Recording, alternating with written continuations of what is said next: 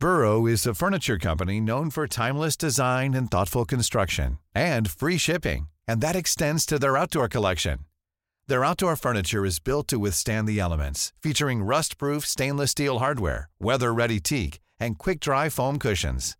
For Memorial Day, get 15% off your Burrow purchase at burrow.com slash ACAST and up to 25% off outdoor. That's up to 25% off outdoor furniture at burrow.com slash ACAST.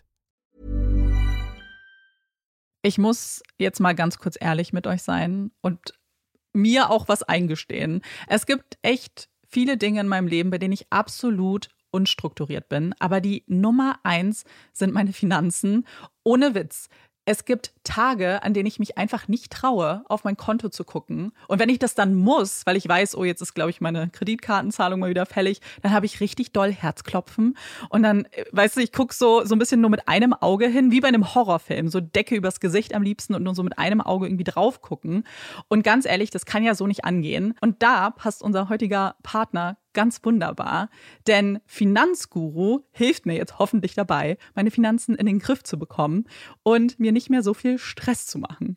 Und wer den Podcast aufmerksam hört, kann sich wahrscheinlich schon denken, dass ich genauso eine Kandidatin bin wie Amanda. Mir geht es da einfach eins zu eins genauso. Ich verliere total schnell den Überblick, auch weil ich ja einfach überhaupt nicht so gut mit Zahlen bin und so. Und da ist Finanzguru die perfekte Anlaufstelle für Menschen wie mich und Amanda, aber wahrscheinlich auch für viele von euch. Bei Finanzguru bekommt ihr nämlich den perfekten Überblick über eure Finanzen. Ihr könnt dort, wenn ihr möchtet, all eure Konten miteinander verbinden, also Girokonto, Kreditkarte, Depot oder auch zum Beispiel eure Kryptobörse. Und dann werden alle Einnahmen und Ausgaben automatisch kategorisiert und für euch übersichtlich in der App aufbereitet. Und nicht nur das, Finanzguru zeigt euch auch alle eure Verträge ganz übersichtlich an. Das heißt, wenn ihr erkennt, dass da ein überflüssiger Vertrag dabei ist, dann könnt ihr den ganz einfach mit einem Fingertipp rechtssicher über die App kündigen. Das sind aber nicht die einzigen richtig coolen Features von Finanzguru. Finanzguru kann nämlich auch noch mehr machen und zwar für euch ganz persönlich. Genau, mit Finanzguru Plus bekommt ihr nämlich detaillierte Budgetanalysen und auch personalisierte Finanztipps, also alles irgendwie perfekt auf euch zugeschnitten. Ihr habt auch Analysen eures Kaufverhaltens, die euch zur Verfügung stehen. Dann könnt ihr nämlich auch Veränderungen planen. Und was ich auch super cool finde, ist die klare Übersicht eurer Ausgaben nach Kategorie, also zum Beispiel Lebensmittel, Shopping, Tanken. Das könnt ihr alles unterteilen. Und das äh, finde ich einfach so viel übersichtlicher und auch viel einfacher dann eben für zukünftige Veränderungen. Veränderungen. Wenn ihr Finanzguru auch ausprobieren wollt, dann haben wir jetzt ein richtig, richtig cooles Angebot für euch. Und zwar könnt ihr mit unserem Code Puppies Finanzguru Plus drei Monate lang kostenlos testen. Und das ist super einfach. Ihr müsst einfach nur die App downloaden, euer Konto verknüpfen und dann in eurem Profil den Code Puppies eingeben. Ganz wichtig, der Code ist nur für NeukundInnen gültig. Und dann geht's auch schon los. Dann könnt ihr Finanzguru drei Monate lang kostenlos kostenlos testen, durchstöbern und rausfinden, welche Funktion für euch am meisten Sinn ergibt. Den Link, den Code und alle weiteren Informationen findet ihr wie immer in unseren Shownotes und auch in unserem Linktree.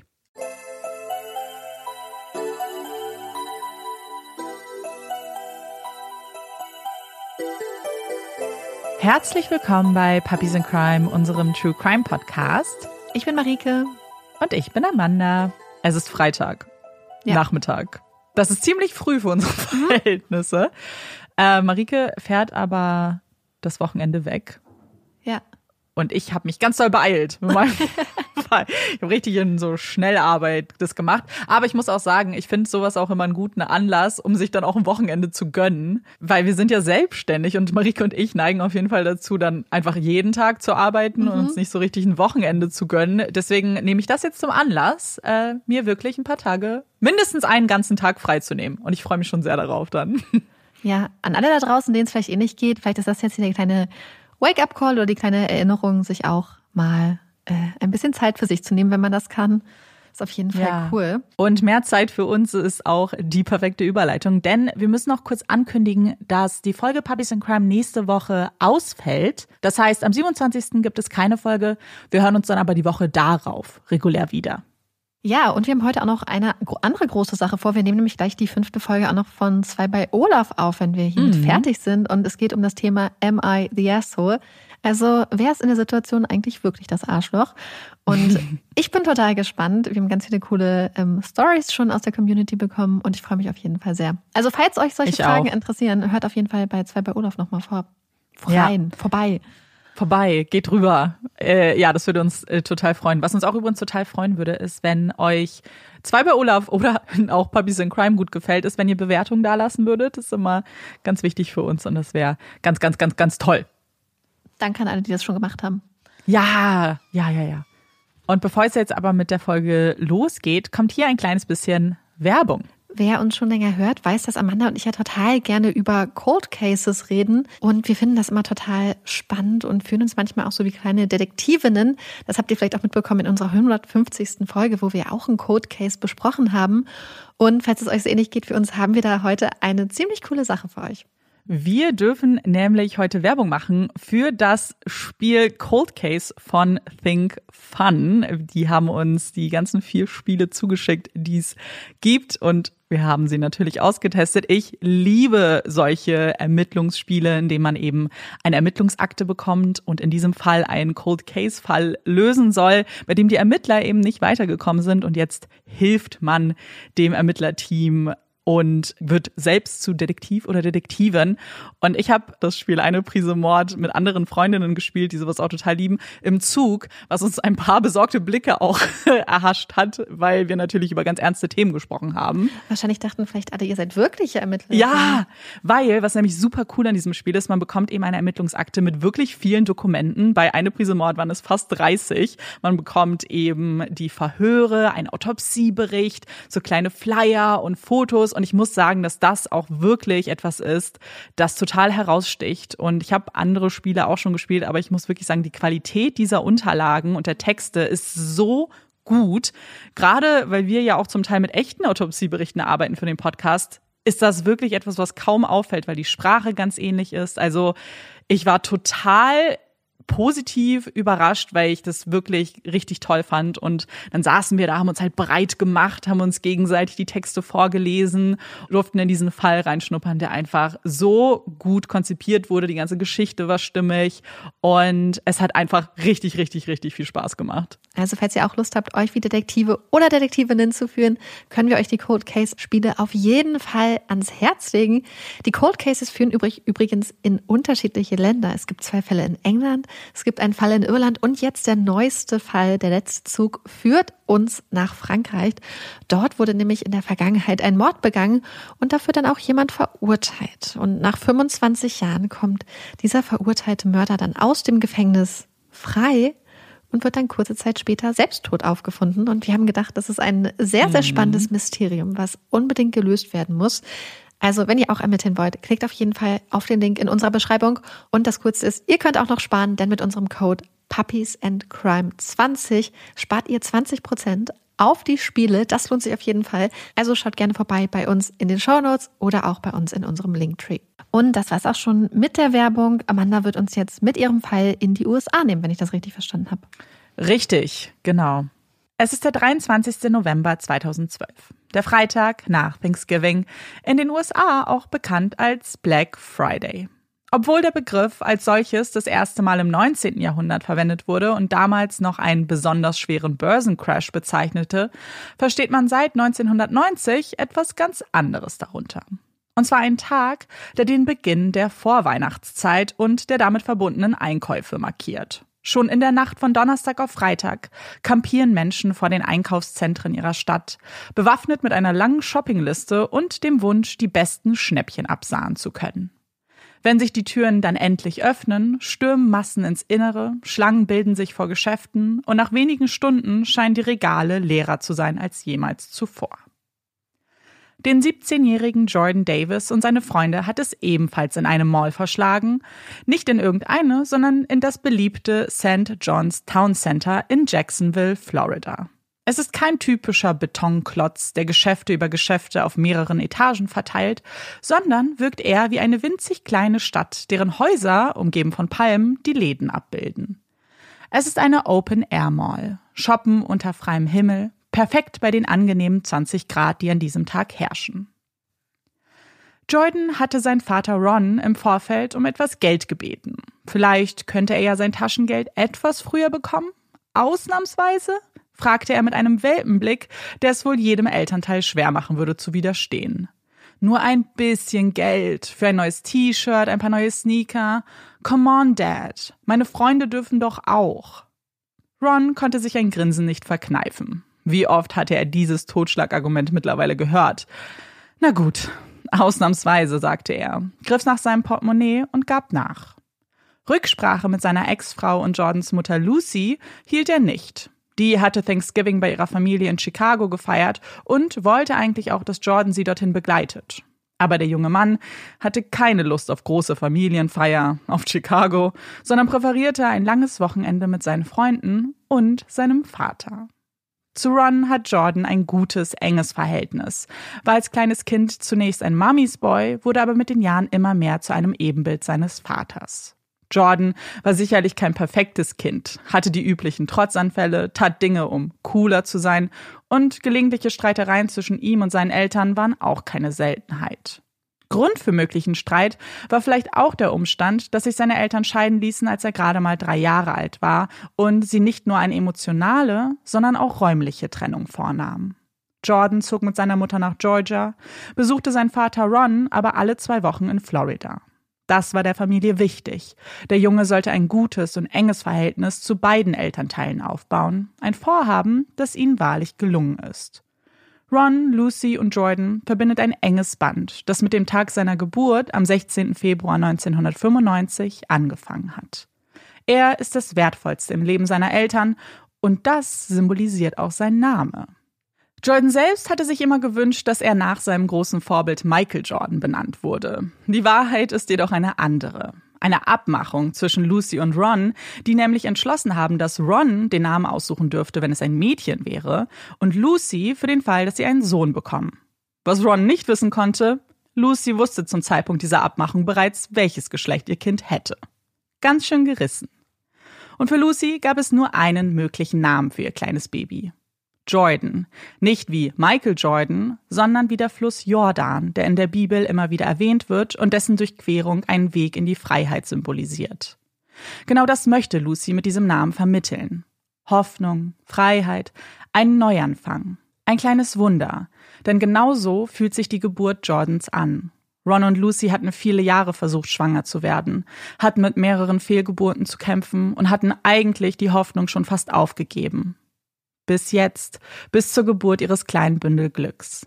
Als Jordan mit Hilfe eines Kaiserschnitts auf die Welt gebracht wird, ist es Rons Gesicht, das er als erstes erblickt. Das Gesicht eines Vaters, der nicht stolzer sein könnte, der sich auf den ersten Blick in seinen einzigen Sohn verliebt, in die Stupsnase, das niedliche Grinsen, die weiche Haut, wie man sie nur von Babys kennt, die bald dunkelbraun werden würde. Aus dem kleinen Baby von damals ist jetzt ein humorvoller, fürsorglicher 17-Jähriger geworden, der charmant ist, der immer ein wenig durchs Leben tanzt und dem seine Familie und seine Freunde wichtiger sind als alles andere. Freunde wie Leland und Tevin, mit denen er heute in die Mall geht. Er kennt die beiden schon lange. Sie sprechen fast jeden Tag miteinander, sind gute Freunde und treffen sich so häufig sie nur können auf dem Basketballplatz, um ein paar Körbe zu werfen. Naja, zumindest versucht Jordan das. Seine Freunde müssen bei seinen kläglichen Versuchen immer zu schmunzeln. Er ist wirklich unglaublich schlecht im Basketball. Und trotzdem kommt er jedes Mal mit, versucht es jedes Mal aufs Neue und spielt mit ihnen. Und er verbessert sich kein bisschen. Jordan nimmt das aber alles nicht so ernst. Schließlich ist das Leben ja schon ernst genug. Warum also nicht alles mit einer Prise Humor verfeinern und Dinge tun, die einem Spaß machen? Ganz egal, ob man sie nun gut beherrscht oder nicht. Sicherlich wäre er im Football oder Baseball besser gewesen, aber das war ja gar nicht der Grund, warum er spielte. Seine Freunde waren es. An diesem Black Friday ist auch Tommy dabei. Ihn kennt Jordan nicht so gut. Er ist ein Freund von Tevin, aber Freunde seiner Freunde schließt er ebenfalls schnell ins Herz. Bevor die vier gemeinsam zur Mall aufbrechen, machen sie sich bei Tevin noch zurecht, brezeln sich auf, um vielleicht ein süßes Mädchen im Einkaufszentrum kennenzulernen. Dort angekommen hat Jordan aber nur Augen für zwei Dinge. Für die Auslagen der Geschäfte, die die neuesten Designs und It-Pieces präsentieren, denn Jordan ist sein Aussehen sehr wichtig und er liebt Fashion über alles. Und für das Mädchen, dem er schon längst den Kopf verdreht hat. Elia. Sie arbeitet in der Mall und ist auch ein Grund für den heutigen Besuch.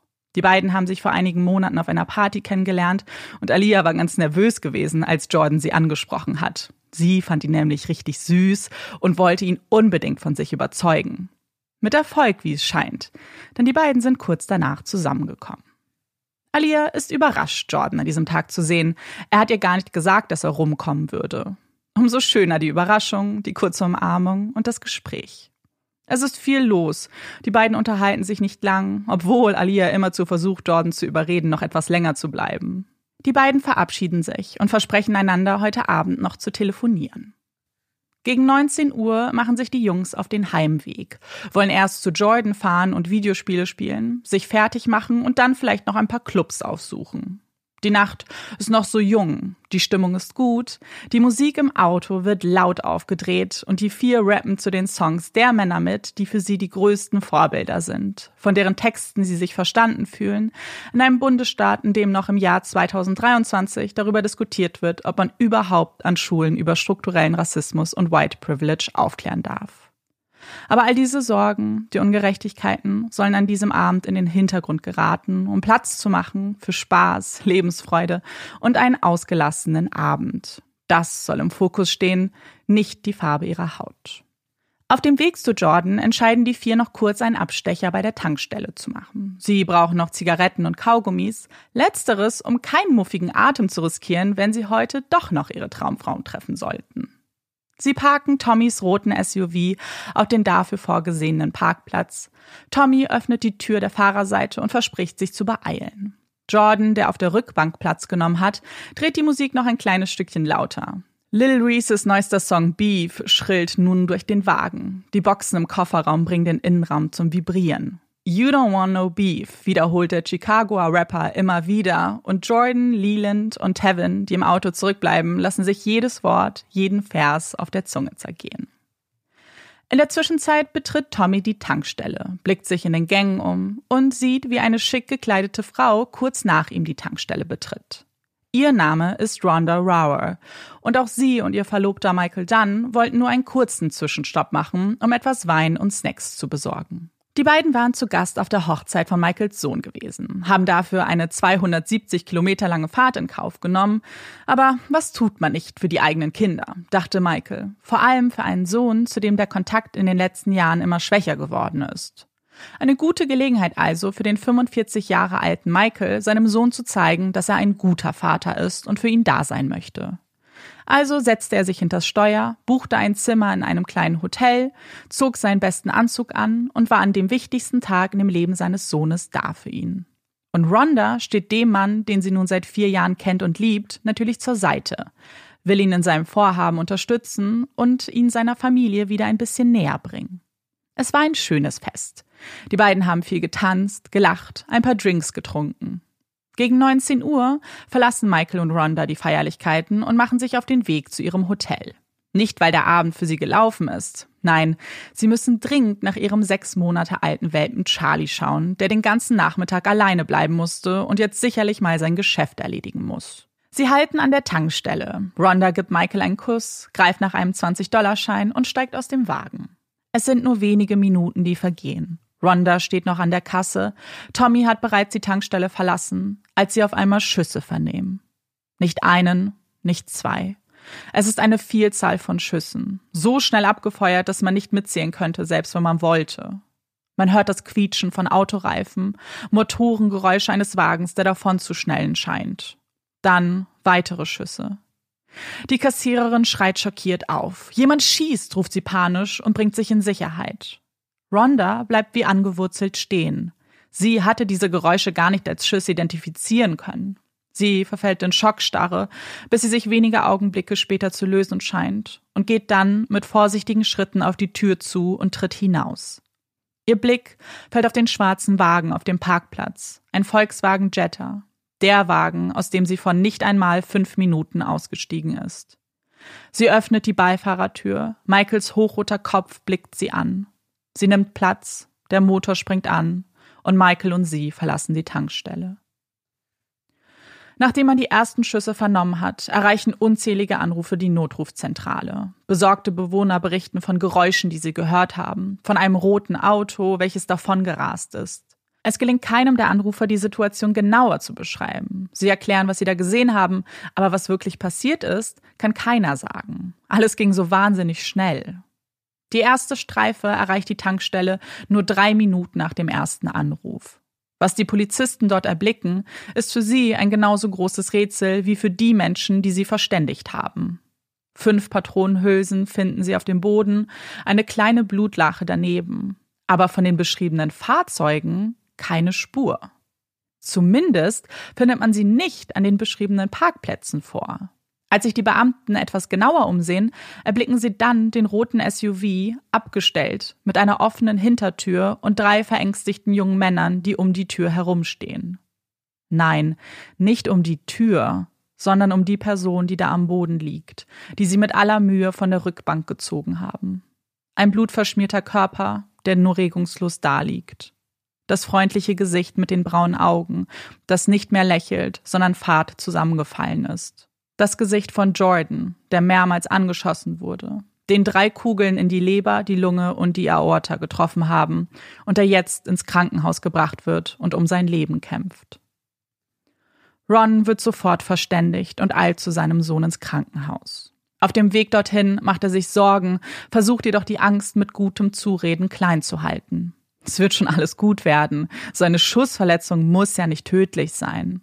Bestimmt ist alles gar nicht so schlimm, wie er jetzt denkt als er durch die Tür des Krankenhauses tritt, seinen Namen angibt und dann von einem Arzt aufgesucht wird, erlischt jeder noch so kleine Funke Hoffnung. Schon die ersten Worte, die der Arzt spricht, machen Ron deutlich, was folgen würde. Es tut mir leid. So fängt keine gute Botschaft an. Es tut mir leid, aber wir konnten Jordan nicht wiederbeleben. Jordan ist tot, erschossen, auf dem Boden eines Parkplatzes einer Tankstelle verblutet.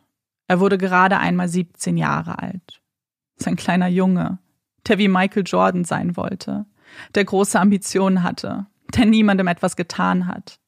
Rons ganze Welt bricht in diesem Moment zusammen. Er muss ihn sehen, entscheidet er und wird zu seiner Leiche geführt. Als er Jordan anblickt, ist sein erster Gedanke, dass er doch schlafen muss. Sein Auge ist noch etwas geöffnet. Sieht er ihn? Aber Jordan rührt sich nicht. Ron greift nach seiner Hand, ignoriert die Anweisungen, das zu unterlassen. Schließlich ist hier ein Verbrechen geschehen. Es ist ihm egal. Er umarmt seinen Sohn, hält ihn ein letztes Mal fest, bevor er dann den Raum verlässt. Er greift nach seinem Handy, verständigt noch unter Tränen Jordans Mutter Lucy. Als die um 22.45 Uhr auf den Display ihres Telefons schaut und den Namen ihres Ex-Mannes liest, ist sie verwundert. Die beiden verstehen sich gut, aber wahrlich nicht so gut, dass man den anderen um diese Uhrzeit anrufen würde. Trotzdem geht sie fröhlich wie eh und je an den Hörer. Sie hatte einen schönen Tag mit ihrer Familie verbracht. Sie wünscht Ron noch zur Begrüßung ein Happy Thanksgiving. Lucy, was machst du gerade? Ein seltsamer Beginn eines Telefonates, denkt sie. Nichts Besonderes. Ich bin gerade im Schlafzimmer. Was ist los? Ron braucht diese Frage nicht zu beantworten, denn Lucys Kopf beginnt bereits zu arbeiten. Wo ist Jordan? Was macht er? Ist ihm etwas passiert? Ron schluckt. Mit erdrückter Stimme spricht er die nächsten Sätze, die kein Elternteil jemals hören sollte. Denn kein Elternteil sollte das eigene Kind zu Grabe tragen müssen. Er ist im Krankenhaus. Jordan wurde erschossen. Lucy ist tot. Lucy sagt nichts. Sie legt auf, wirft ihr Telefon zu Boden und beginnt zu schreien. Wutentbrannte, leiderfüllte Schreie erfüllen das Haus in Chicago. Wie kann das sein? Wie kann ihr geliebter Jordan tot sein? Vor gerade mal 24 Stunden haben die beiden noch miteinander gesprochen. Er hat ihr Happy Thanksgiving gewünscht, hat ihr gesagt, wofür er dankbar ist. Und zwar für ihre Liebe. Das waren seine letzten Worte. Das ist doch nicht fair, denkt Lucy. Wie kann das fair sein?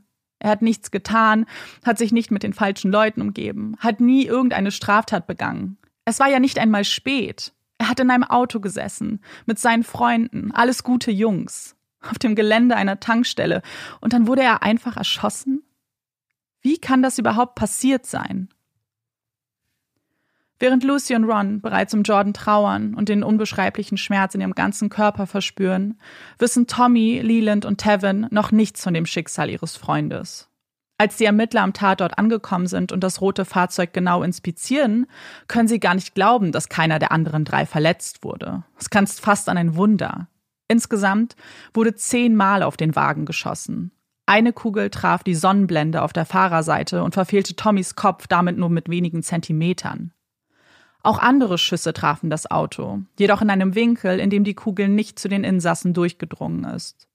Und dann gibt es auch noch Einschusslöcher auf der Rückseite des Wagens. Auch die Ermittler können nicht verstehen, wie es zu dieser Tat gekommen ist. Was sie da am Tatort vorgefunden haben, den roten Wagen mit den Einschusslöchern und die Patronenhülsen, gibt nämlich keinerlei Aufschluss darüber, was sich hier zugetragen hat.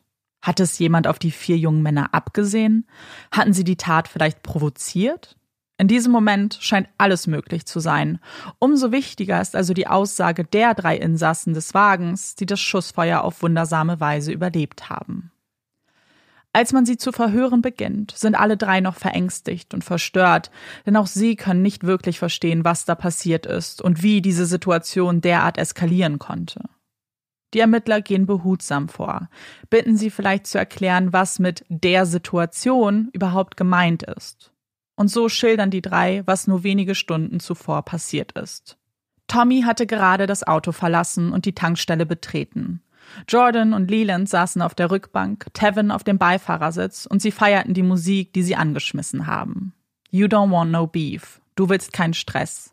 Eine Aussage, die die Tankstelle beschallte und dem Fahrer, der gerade eben in den Parkplatz neben ihnen eingebogen ist, wohl gar nicht zu gefallen schien.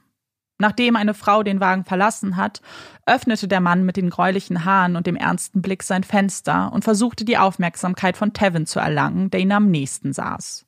Ob sie die Musik nicht etwas leiser machen könnten, zischte er ihnen zu. Tevin nickte, seine Hand schnellte zum Regler und drehte die Musik runter. Jordan wurde daraufhin wütend. Er hatte es satt, sich ständig von anderen Menschen sagen zu lassen, was er zu tun hat. Mach die Musik wieder laut, brüllte er und mischte noch einige Beleidigungen hinzu. F you. Die Lautstärke wurde wieder hochgedreht, die Stimme von Lil Reese erfüllte wieder den Parkplatz. Der Mann drehte sich wieder zu ihnen, sein Blick noch kühler als zuvor, diesmal nur noch auf Jordan gerichtet, der hinter Tevin saß. Redest du mit mir? fragte er ihn. Ja, das tue ich, erwiderte Jordan. Und dann ging alles ganz schnell. Tommy, der gerade die Tankstelle verlassen hatte, eilte zur Fahrertür, setzte sich ans Steuer, als er keinen Meter von sich entfernt den Mann erblickte und sah, wie dieser eine Schusswaffe aus dem Handschuhfach zog. Schüsse wurden auf den Wagen abgefeuert. Tommy aktivierte den Rückwärtsgang und trat aufs Gaspedal. Noch während sie fuhren, sich von der Tankstelle entfernten, hörten sie weitere Schüsse und wie diese das Fenster auf der Rückbank zerschellen ließen. Sie fuhren nur um den Block, hielten an, als sie sich in Sicherheit fühlten und stellten dann zum ersten Mal fest, dass Jordan getroffen wurde. Er bewegte sich gar nicht mehr. Sein Körper lehnte regungslos an dem von Leland. Dieser begann dann seinen Freund abzutasten, fühlte, wie eine warme Flüssigkeit seine Hand rot einfärbte. Wir müssen zurück, rief er dann, zurück zur Tankstelle und Hilfe holen. Sie fuhren zurück, stellten den Wagen auf dem Parkplatz ab, halfen Jordan hinaus und wurden dann von den Polizisten entdeckt. Der rote SUV war am Tatort, aber von dem schwarzen Jetta, den die drei beschrieben haben, fehlt jede Spur. Wer ist dieser Mann, der auf die drei geschossen hat? Und viel wichtiger, wo ist er jetzt? Diese wohl wichtigsten Fragen lassen sich dank einem der Notrufe zumindest teilweise klären. Ein Mann hatte am Telefon angegeben, die Tat beobachtet zu haben, den schwarzen Wagen genau gesehen zu haben und er hatte sich sogar das Kennzeichen notiert. Als man dieses dann überprüft, stößt man auf den Namen Michael Dunn. Neben dem Namen hat man auch ein Führerscheinfoto, welches man den drei Überlebenden zeigt. Tevin, der dem Mann am nächsten saß, ist sich ganz sicher. Das ist der Kerl. Das Wer hatte man nun geklärt. Nur das Wo blieb weiterhin ein Rätsel für die Ermittler. Ist ihr Verdächtiger, dieser Michael, jetzt auf der Flucht? Bereits über alle Berge? Entfernt sich mit jeder Stunde, die vergeht, immer weiter? In der Hoffnung, noch mehr über Michael und seinen potenziellen Verbleib zu erfahren, vernehmen die Ermittler Zeugen und Zeuginnen, die in der Nähe des Tatortes waren. Einige geben an, die Tat mit angesehen zu haben. Sie können noch kleinere Details beisteuern. Zum Beispiel erwähnt ein Zeuge, dass er gehört hat, wie Michael sagte, dass er sich so einen Ton nicht gefallen lassen muss, kurz bevor er zu schießen begonnen hat. Ansonsten stimmen die Beschreibungen mit denen von Leland, Tevin und Tommy grundsätzlich überein. Wenn auch weniger detailliert, geben alle zu Protokoll, dass aus dem Wagen der vier laute Musik kam, ein anderer Mann einen wütenden Eindruck gemacht hat und dann begonnen hat zu schießen. Der rote Wagen fuhr dann davon, kurz danach verschwand auch der schwarze Wagen mit dem Mann, der geschossen hat.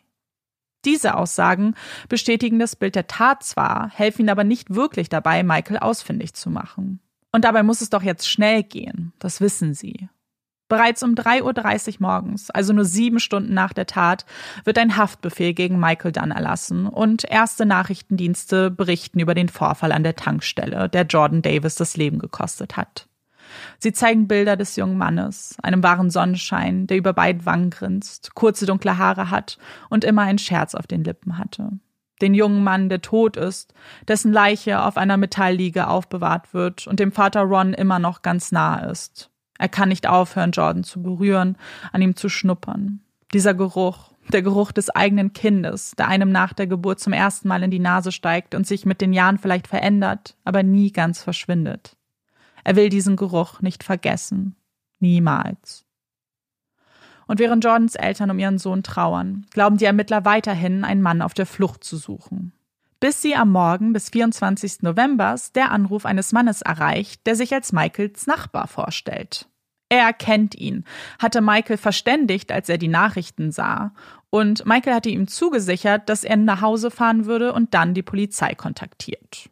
Der Nachbar hatte soeben das Fahrzeug in der Auffahrt gesehen und entschieden, diesen Schritt für ihn zu übernehmen. Detective Masser, der sich diesem Fall angenommen hat, ist perplex. Das heißt, Michael war gar nicht auf der Flucht. Er war bis vor einigen Stunden sogar noch in Jacksonville und ist jetzt ganz entspannt nach Hause gefahren? Eine überraschende Wendung für die Ermittler, die nur noch überraschter über die Worte sind, die Michael an sie richtet, als man ihn schließlich telefonisch erreicht. Er weiß, worum es geht, er weiß, warum sie ihn suchen, aber er möchte klarstellen, dass er aus Notwehr gehandelt hat. Detective Massa bittet ihn, sich zum nächstgelegenen Polizeirevier im Brevard County zu begeben. Nachdem Michael zustimmt und das Telefonat endet, macht sich Detective Massa auf die mehrstündige Fahrt, um ihn höchstpersönlich zu vernehmen. Als er ankommt, erwartet ihn Michael bereits. In einer kurzen Bermuda-Shorts und einem hellgelben Kurzarmhemd nimmt er in einem Verhörraum Platz. Detective Massa und sein Kollege beginnen seiner Version zu lauschen, die zu Beginn auch mit der der anderen Zeugen und Zeuginnen übereinzustimmen scheint und dann eine andere Wendung nimmt. Michael berichtet von der Hochzeit seines Sohnes, dass er und Rhonda auf dem Weg ins Hotel waren, um sich um ihren Welpen zu kümmern. Sie hatten bei der Tankstelle nur kurz angehalten, um etwas Wein und Chips zu kaufen. Kurz nachdem Rhonda den Wagen verlassen hat, bat er die jungen Männer dem Auto nebenan freundlich darum, die Musik etwas leiser zu stellen. Er könnte ja seine eigenen Gedanken kaum hören. Als die Musik leiser wird, bedankt er sich und schließt sein Fenster. Aus seinem Augenwinkel beobachtet er, wie der junge Mann auf der Rückbank, Jordan, wild rumgestikuliert. Er kann ihn nicht wirklich verstehen, weil ja sein Fenster geschlossen ist, aber einzelne Wörter vernimmt er schon. Immer wieder fällt das F-Wort, die Musik wird dann wieder aufgedreht und dann hört er zwei Wörter, die ihn bis ins Mark erschüttern. Kill him. Töte ihn. In diesem Moment öffnet Michael das Fenster wieder und fragt, ob sie ihn meinen. Der Mann auf der Rückbank antwortet mit Ja, beginnt ihn weiter zu beleidigen, nennt ihn Bitch. Dann sieht er, wie Jordan die Tür öffnet und etwas in den Händen hält. Michael denkt sofort an eine Shotgun und trifft dann die Entscheidung, sich verteidigen zu müssen. Er öffnet das Handschuhfach, greift nach seiner Waffe, lädt diese und schießt dann viermal auf den geparkten Wagen. Als dieser dann losfährt, sich entfernt, schießt er weitere viermal und erklärt, dass er immer noch total verängstigt war und sich sicher war, dass die vier Männer in diesem Auto bewaffnet waren.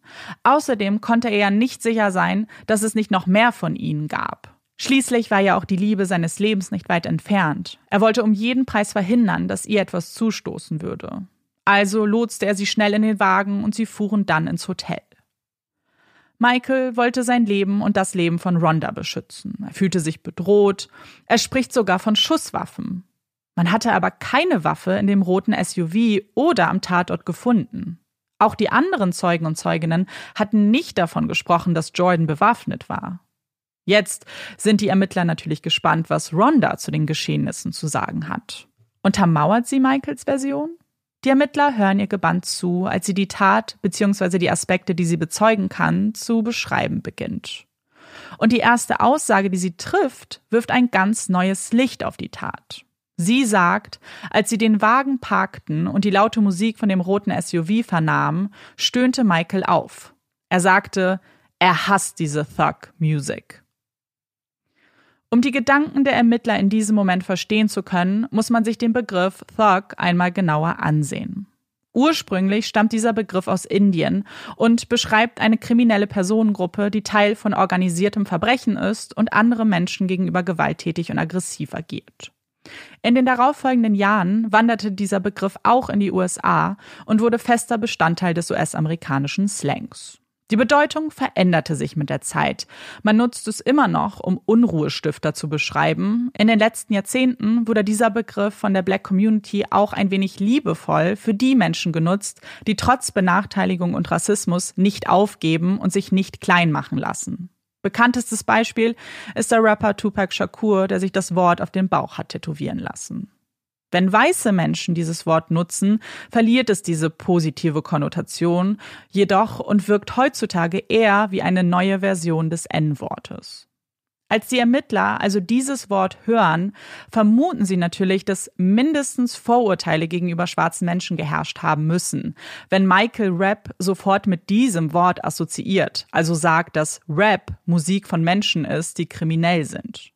Als Rhonda dann den Wagen verlässt, in der Tankstelle nach einer Flasche Wein und Chips greift und diese bezahlen will, fallen die ersten Schüsse.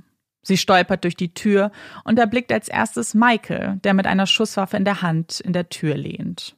Er befiehlt ihr, in den Wagen zu steigen, schließt die Tür und fährt los. Rhonda wirft ihm sofort Fragen an den Kopf. Was ist passiert? Hast du geschossen? Er bejaht, erklärt, dass er Angst um sein Leben hatte, dass sie ihn beleidigt und bedroht haben. Es ist nur eine kurze, vage Beschreibung der Geschehnisse. Hast du irgendjemanden verletzt? fragt Rhonda. Nein, ich habe nur auf das Auto geschossen. Die beiden treffen wenig später in ihrem Hotel ein. Michael schnappt sich die Hundeleine und geht mit Charlie Gassi. Rhonda ist immer noch verstört, kann nicht vergessen, was da geschehen ist und rechnet jeden Augenblick damit, dass die Polizei bei ihnen eintrifft. Aber die Stunden vergehen und niemand klopft. Michael scheint sehr ruhig zu sein. Er bestellt ihnen eine Pizza, sie essen zu Abend und gehen ins Bett. Als Rhonda am nächsten Morgen den Fernseher einschaltet und in den Nachrichten erfährt, dass es eine Schießerei mit tödlichem Ausgang an genau der Tankstelle gab, die sie vor nicht mal 24 Stunden aufgesucht haben, kann sie eins und eins zusammenzählen. Sie ruft nach Michael, der jedoch bereits im Türrahmen hinter ihr steht und alles ganz genau mitbekommen hat. Zur Polizei gehen sie in diesem Moment nicht. Erst nachdem sie von Detective Masser kontaktiert werden und dieser dann das Verhör mit ihnen beginnt. Da bereits ein Haftbefehl gegen Michael vorliegt, wird dieser noch am selben Tag festgenommen. Über diese Informationen zeigt er sich sichtlich überrascht. Er versteht das nicht. Wird man in diesem Land etwa festgenommen, wenn man sich verteidigt? Die Ermittler erklären ihm ganz genau, was ihm genau vorgeworfen wird und dass das hier mehr als ernst ist. Er hat nicht nur eine Person getötet, er hat auch drei Personen in Gefahr gebracht. Die Staatsanwaltschaft ist bereit, ihn des dreifachen versuchten Mordes und des First-Degree-Mörders anzuklagen. Michaels direkter Kommentar darauf: Well, that sucks.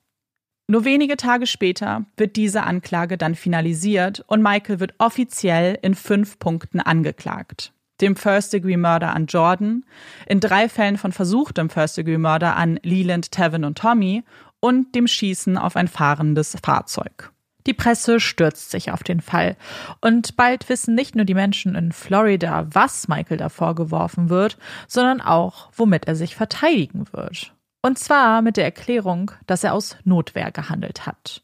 Und genau das lässt die Emotionen bei vielen Menschen in Florida hochkochen. Die Menschen haben es satt, immer wieder von Geschichten zu hören, in denen schwarze Menschen erschossen werden, nur um danach von Selbstverteidigung zu sprechen. Nur neun Monate vor Jordans Tod wurde der 17-jährige Trayvon Martin von George Zimmerman erschossen. Einem Mitglied der Nachbarschaftswache, dem Trayvon auffällig vorkam. Und dabei hat Trayvon nichts anderes getan, als einfach nur seine Familie zu besuchen. Als Zimmerman schilderte, Trayvon aus Notwehr getötet zu haben und am Ende auch freigesprochen wird, ist das ein Schlag ins Gesicht vieler Menschen. Eine Bezeichnung, die damals immer wieder genannt wurde und auch in dem Fall von Jordan erneut präsent wird, ist das sogenannte Stand Your Ground Law. In 38 Bundesstaaten gilt dieses Gesetz, das besagt, dass man zur Selbstverteidigung auch tödliche Kraft anwenden darf und, das ist die Neuerung zu vorangegangenen Gesetzen, sich nicht länger aus der Situation zurückziehen muss, selbst wenn man kann. Florida war der erste Bundesstaat, der 2005 dieses Gesetz verabschiedete, das bis heute immer wieder stark kritisiert wird und den Spitznamen Shoot First Law trägt.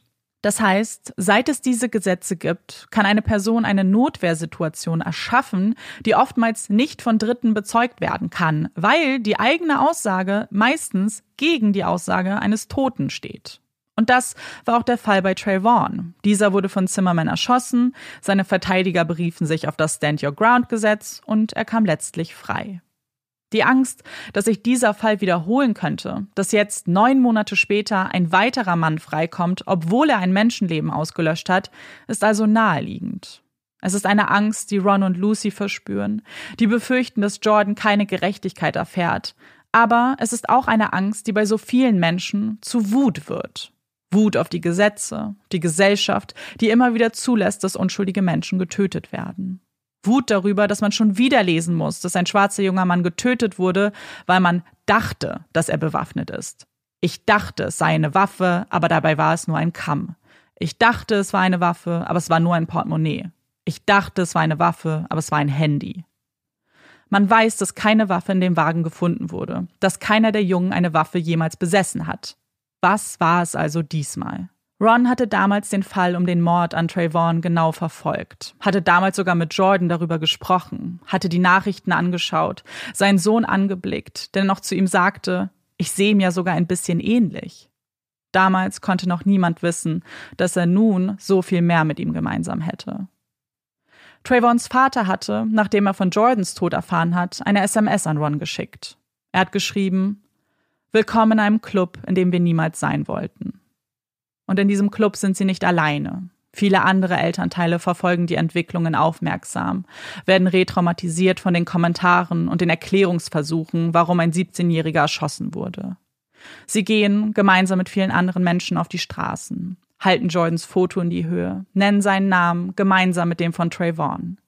Die beiden Fälle verschmelzen immer mehr, und so fühlt sich der Prozess, der zwei Jahre nach der Tat beginnt, ein wenig so an, als ob über die beiden Schicksale entschieden wird, als ob Trayvon eine neue Chance auf Gerechtigkeit bekommt.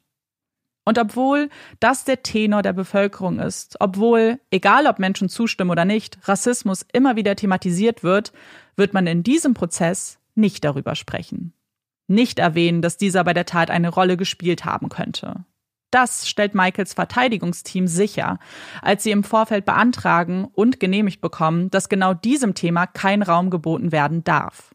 Sie argumentieren, dass Rassismus nur thematisiert werden kann, wenn es in direktem Zusammenhang mit einer Tat steht, zum Beispiel bei einer Hate Crime.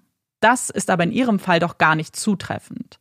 Bei dieser Tat stellt sich nur die Frage, ob es sich um einen Mord, wie von der Anklage gefordert handelt, oder um Notwehr, wie von der Verteidigung angeführt. Schauen wir uns also an, was die Jury, die aus acht weißen, zwei schwarzen, einer hispanischen und einer asiatischen Person besteht, von beiden Seiten zu hören bekommt und was die springenden Punkte dieses Prozesses sind, der in der Presse den Titel Loud Music Trial trägt. In ihren Anfangsplädoyers stellen beide Seiten zunächst ihre Version der Geschehnisse dar und geben einen Vorgeschmack darauf, was in diesem Prozess thematisiert wird. Die Anklage beginnt und gibt zu, dass Jordan wütend war. Ja, er hat seine Stimme erhoben, er hat Michael widersprochen. Was er aber nicht getan hat, ist ihn zu bedrohen. Er hat ihn nicht bedroht, er war respektlos. Und das ist ein gewaltiger Unterschied. Die Jury würde in den nächsten Prozesstagen von Zeugen und Zeuginnen hören, was an der Tankstelle wirklich passiert ist. Sie würden Experten und Expertinnen zu Wort kommen lassen, die am Ende nur einen Schluss zulassen dass ein erwachsener Mann grundlos auf einen Wagen mit vier Minderjährigen geschossen hat. Die Verteidigung beginnt ihre Ausführungen damit, dass jede Situation aus unterschiedlichen Blickwinkeln betrachtet werden kann. Dass die Anklage ihre Version hat, Michael die Situation aber anders wahrgenommen hat. Er hat sich bedroht gefühlt von einer Shotgun oder vielleicht von einem Stock. Eigentlich ist das auch egal. Denn Michael hat das Recht auf seiner Seite. Er hat das Recht darauf, sich zu verteidigen. Das Recht darauf, kein Opfer zu werden. Und von diesem Recht hat er Gebrauch gemacht. Mit diesen ersten Einschätzungen beginnt der Prozess. Ron und Lucy werden an jedem Tag dabei sein, werden vorher beten, für sich, für die Anwälte, für Jordan. Und sie werden jeder Aussage, ganz gleich wie hart, lauschen. Was wird also in diesem Prozess präsentiert? Tun wir es, wie die Verteidigung gesagt hat, und schauen wir uns mal jeden der Aspekte aus unterschiedlichen Blickwinkeln an. Was war der Tathergang? Die Anklage lädt Leland, Tevin und auch Tommy vor, die die Tat aus ihrer Sicht beschreiben sollen. Alle drei erscheinen zurechtgemacht, wirken etwas nervös, antworten aber höflich und direkt auf jede Frage. Sie weichen nicht ab von den Beschreibungen, die sie am Tattag gegeben haben. Sie geben zu, dass Jordan ausfallend wurde, Michael ein FU an den Kopf geworfen hat, aber ansonsten keine Drohungen seinerseits hören konnten. Auch haben sie nicht verstanden, was Michael in seinem Auto gesagt hätte. Michael, der auch selbst aussagt, gibt an, dass er von Jordan bedroht wurde. Er hat ihn erst beleidigt und dann lautstark, fast schreiend zu verstehen gegeben, dass er ihn töten würde. Als Michael ihn fragte, ob er damit gemeint sei, stimmte Jordan zu. Michael blieb zunächst ruhig. Erst als er sah, dass Jordan die Tür öffnete und etwas in der Hand hielt, das wie der Lauf einer Shotgun aussah, griff Michael nach seiner Waffe. Er zeigte sie ihm als Drohung. Als Jordan nicht zurückwich, fing er dann an zu schießen. Er hatte Todesangst. Um sich, aber auch um Rhonda, von der er ja wusste, dass sie jeden Moment zu ihm kommen würde. Er dachte, Jordan würde einfach drauf losschießen und könnte dann sogar Rhonda treffen. Und deswegen hat er weiterhin geschossen, obwohl sich das Auto fortbewegte. Wenn er von Rhonda spricht, dann ist Michaels Stimme belegt. Er tupft sich mit einem Taschentuch die Augen, pausiert immer wieder, um nicht zu weinen. Diese emotionale Seite beobachtet man nur, wenn er über Rhonda oder über ihren Welpen Charlie spricht. Wenn er von dem Moment berichtet, der Jordan das Leben gekostet hat, wirkt er eiskalt, berechnend, auch ein wenig arrogant. Es ist ein ganz schöner Kontrast. Das sind bis jetzt zwei Blickwinkel auf die Tat. Einen dritten wird ein Mann beisteuern, der kurz vor Michael auf den Parkplatz der Tankstelle abgebogen ist. Er hatte den roten SUV, in dem sich Jordan befunden hat, gesehen und weiter weggeparkt wegen der lauten Musik. Auch er machte ein paar Besorgungen, quatschte noch mit der Kassiererin und sagte zu ihr, dass die Jungs die Musik doch noch ein bisschen lauter machen sollten. Das wäre nämlich sein Lieblingssong. Als er die Tankstelle verlassen hat, hörte er klar und deutlich, wie Michael sagte, so redet niemand mit mir. Diese Aussage ist ein wichtiger Baustein der Anklage, die Michaels Version der Geschehnisse nämlich widerspricht. Schließlich hatte dieser ja gesagt, dass die Motivation des Schießens seine Angst war. Hier klang es aber ja viel mehr nach einem verletzten Ego. Und die Verletzung eines Egos reicht in der Regel nicht als Begründung, jemanden anderen in Notwehr zu töten. Es ist nicht die einzige Aussage, die Michaels Version zum Wanken bringt. Die Anklage lädt die Ärztin vor, die die Autopsie vorgenommen hat und auch die Schussverletzungen mit den Einschusslöchern überprüft hat. Laut ihrer Expertise ist es nicht möglich, dass Jordan gestanden haben kann, als ihn die Schüsse trafen, und es ist ihrer Meinung nach ebenfalls unmöglich, dass die Tür geöffnet war. Dieser Aspekt von Michaels Geschichte wirkt also damit unwahrscheinlich. Aber was ist mit dem anderen großen Punkt seiner Version? Und zwar dem Umstand, dass Jordan eine Waffe besessen hat und ihn damit bedroht hat. Im Wagen und auf dem Gelände der Tankstelle konnte man keine Waffe finden. Michael besteht darauf, in den Lauf einer Shotgun geblickt zu haben. Während er bei seinem ersten Verhör noch sagte, dass er etwas gesehen hat und sein erster Gedanke eine Shotgun war, sagt er nun, dass er sich hundertprozentig sicher ist, dass er eine Shotgun in Jordans Hand gesehen hat. Leland, Tevin und Tommy bestätigen allesamt, dass niemand von ihnen, auch nicht Jordan, eine Waffe in der Hand hatte. Sie haben in ihrem Leben noch nicht einen einzigen Schuss gehört, noch nie eine Waffe gehalten.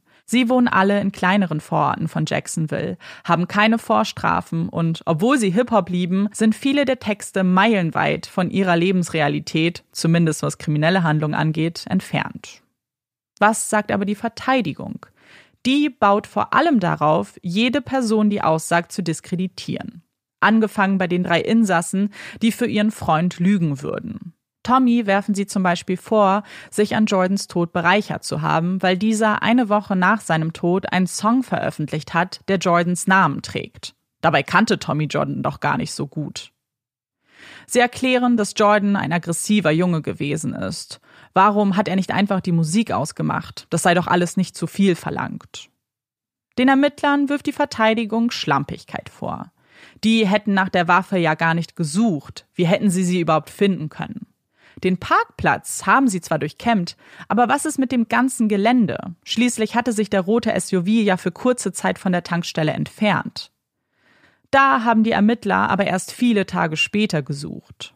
Sie werfen ihnen vor, Scheuklappen getragen zu haben. Schließlich ist Jacksonville ja die Murder Capital von Florida. Natürlich dachten sie dann zuerst, es wäre wieder ein Mord.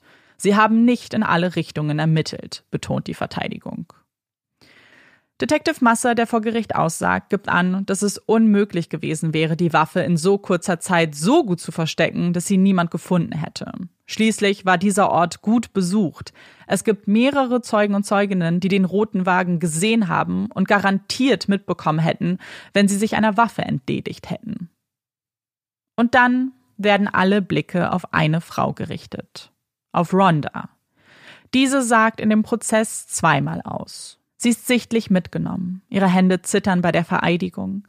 Ihre Stimme wirkt dünn und bricht regelmäßig. In ihrer ersten Aussage schildert sie den Tag, gibt an, auf der Hochzeit gewesen zu sein, dort eine schöne Zeit mit Michael verbracht zu haben. Die beiden haben Alkohol getrunken, sie selbst ein Glas Rotwein und zwei bis drei Gläser Rum und Cola. Michael selbst hatte drei bis vier Gläser Rum und Cola getrunken. Als sie an der Tankstelle angehalten haben, beschwerte sich Michael bei ihr über diese Thug Music. Michael, der nach ihr aussagt, gibt an, dass Rhonda sich verhört haben muss. Er würde ein solches Wort niemals benutzen. Er nennt diese Art von Musik Rap Crap.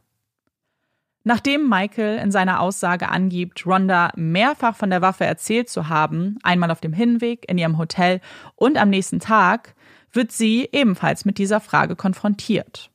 Hat Michael eine Waffe erwähnt? Der Atem im Saal wird angehalten. Rhonda scheint sich dem Gewicht des nächsten Wortes durchaus bewusst zu sein. Sie atmet ein und sagt dann Nein. Hat er eine Shotgun erwähnt? Nein. Tränen fließen über ihre Wangen. Warum ist diese Aussage so wichtig? Die Anklage bringt es auf den Punkt. Sie glauben nämlich nicht, dass Michael seiner Verlobten, der Liebe seines Lebens, nicht erzählt hätte, wenn es tatsächlich eine Waffe gegeben hat. Warum hat sich Michael so vage gehalten? Hat von einer Bedrohung gesprochen, dass sie ihn beleidigt haben, aber hat mit keinem Wort eine Waffe erwähnt. Ganz einfach, weil es die Waffe nicht gab. Lucy atmet auf. Sie hat großen Respekt vor Rhonda.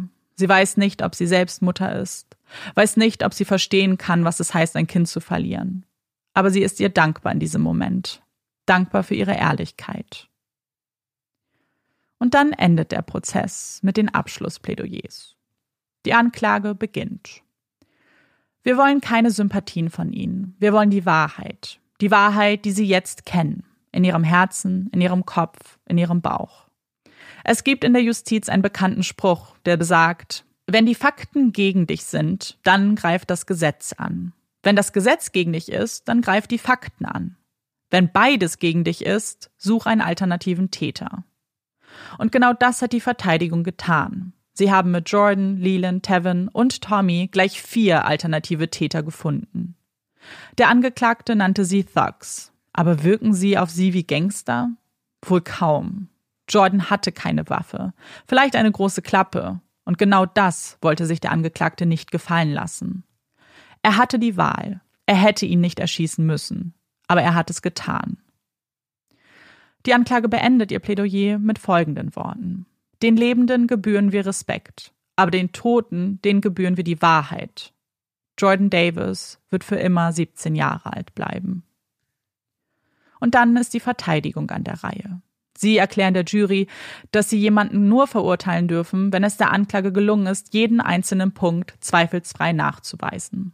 Sie betonen erneut, dass Michael nicht zurückweichen musste, dass es sein Recht ist, sich zu verteidigen, ja, sogar bis zum Tode. Es muss auch keine reale Gefahr geherrscht haben. Es reicht, wenn Michael sich bedroht gefühlt hat.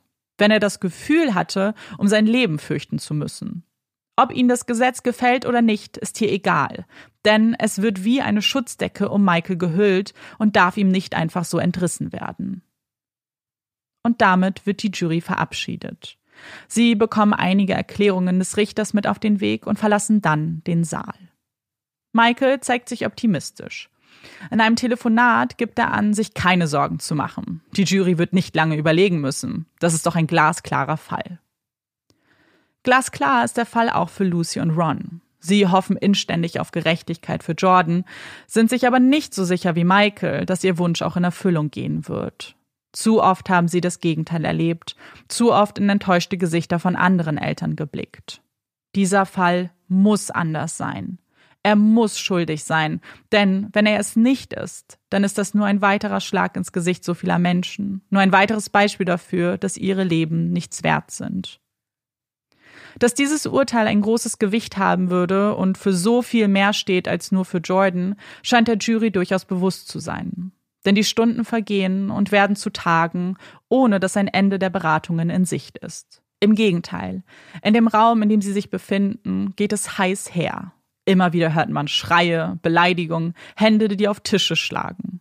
Ihre Beratungen als hitzig zu bezeichnen, wäre wohl eine Untertreibung.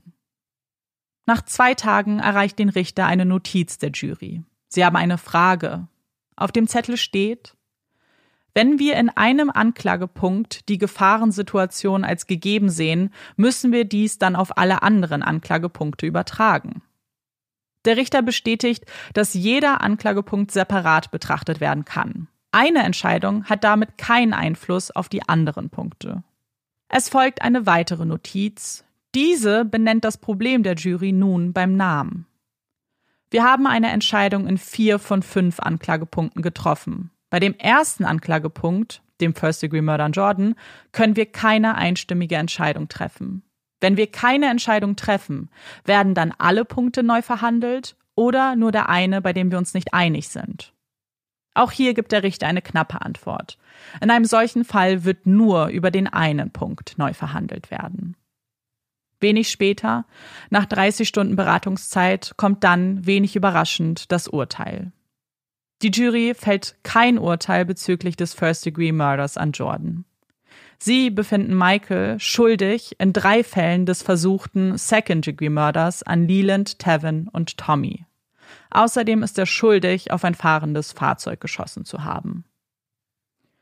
Damit muss nun in einem neuen Prozess über den letzten Punkt entschieden werden ist Michael des First-Degree-Mörders schuldig. In den Vorbereitungen zu diesem Prozess kommen einige Informationen über Michael ans Tageslicht. Briefe aus dem Gefängnis und aufgezeichnete Telefonate werden veröffentlicht, die zeigen, dass mindestens eine Aussage, die während des Prozesses gefallen ist, nicht der Wahrheit entspricht. Denn Michael hatte beschrieben, dass er nie im Leben das Wort Thug in den Mund nehmen würde. Aber diese Aufzeichnungen würden auch zeigen, wie Michael wirklich über die Tat und seine Anklage denkt. Hier ein paar Ausschnitte und Zitate von Michael Dunn. Ich war sehr traurig heute Morgen, hab eine ganze Klopapierrolle leer gemacht, so viel habe ich geweint. Aber das wird bald vorbei sein. Ich kann es einfach nicht verstehen. Ich fühle mich wie das vergewaltigte Mädchen, das dafür kritisiert wird, einen kurzen Rock getragen zu haben. Ich bin hier das Opfer.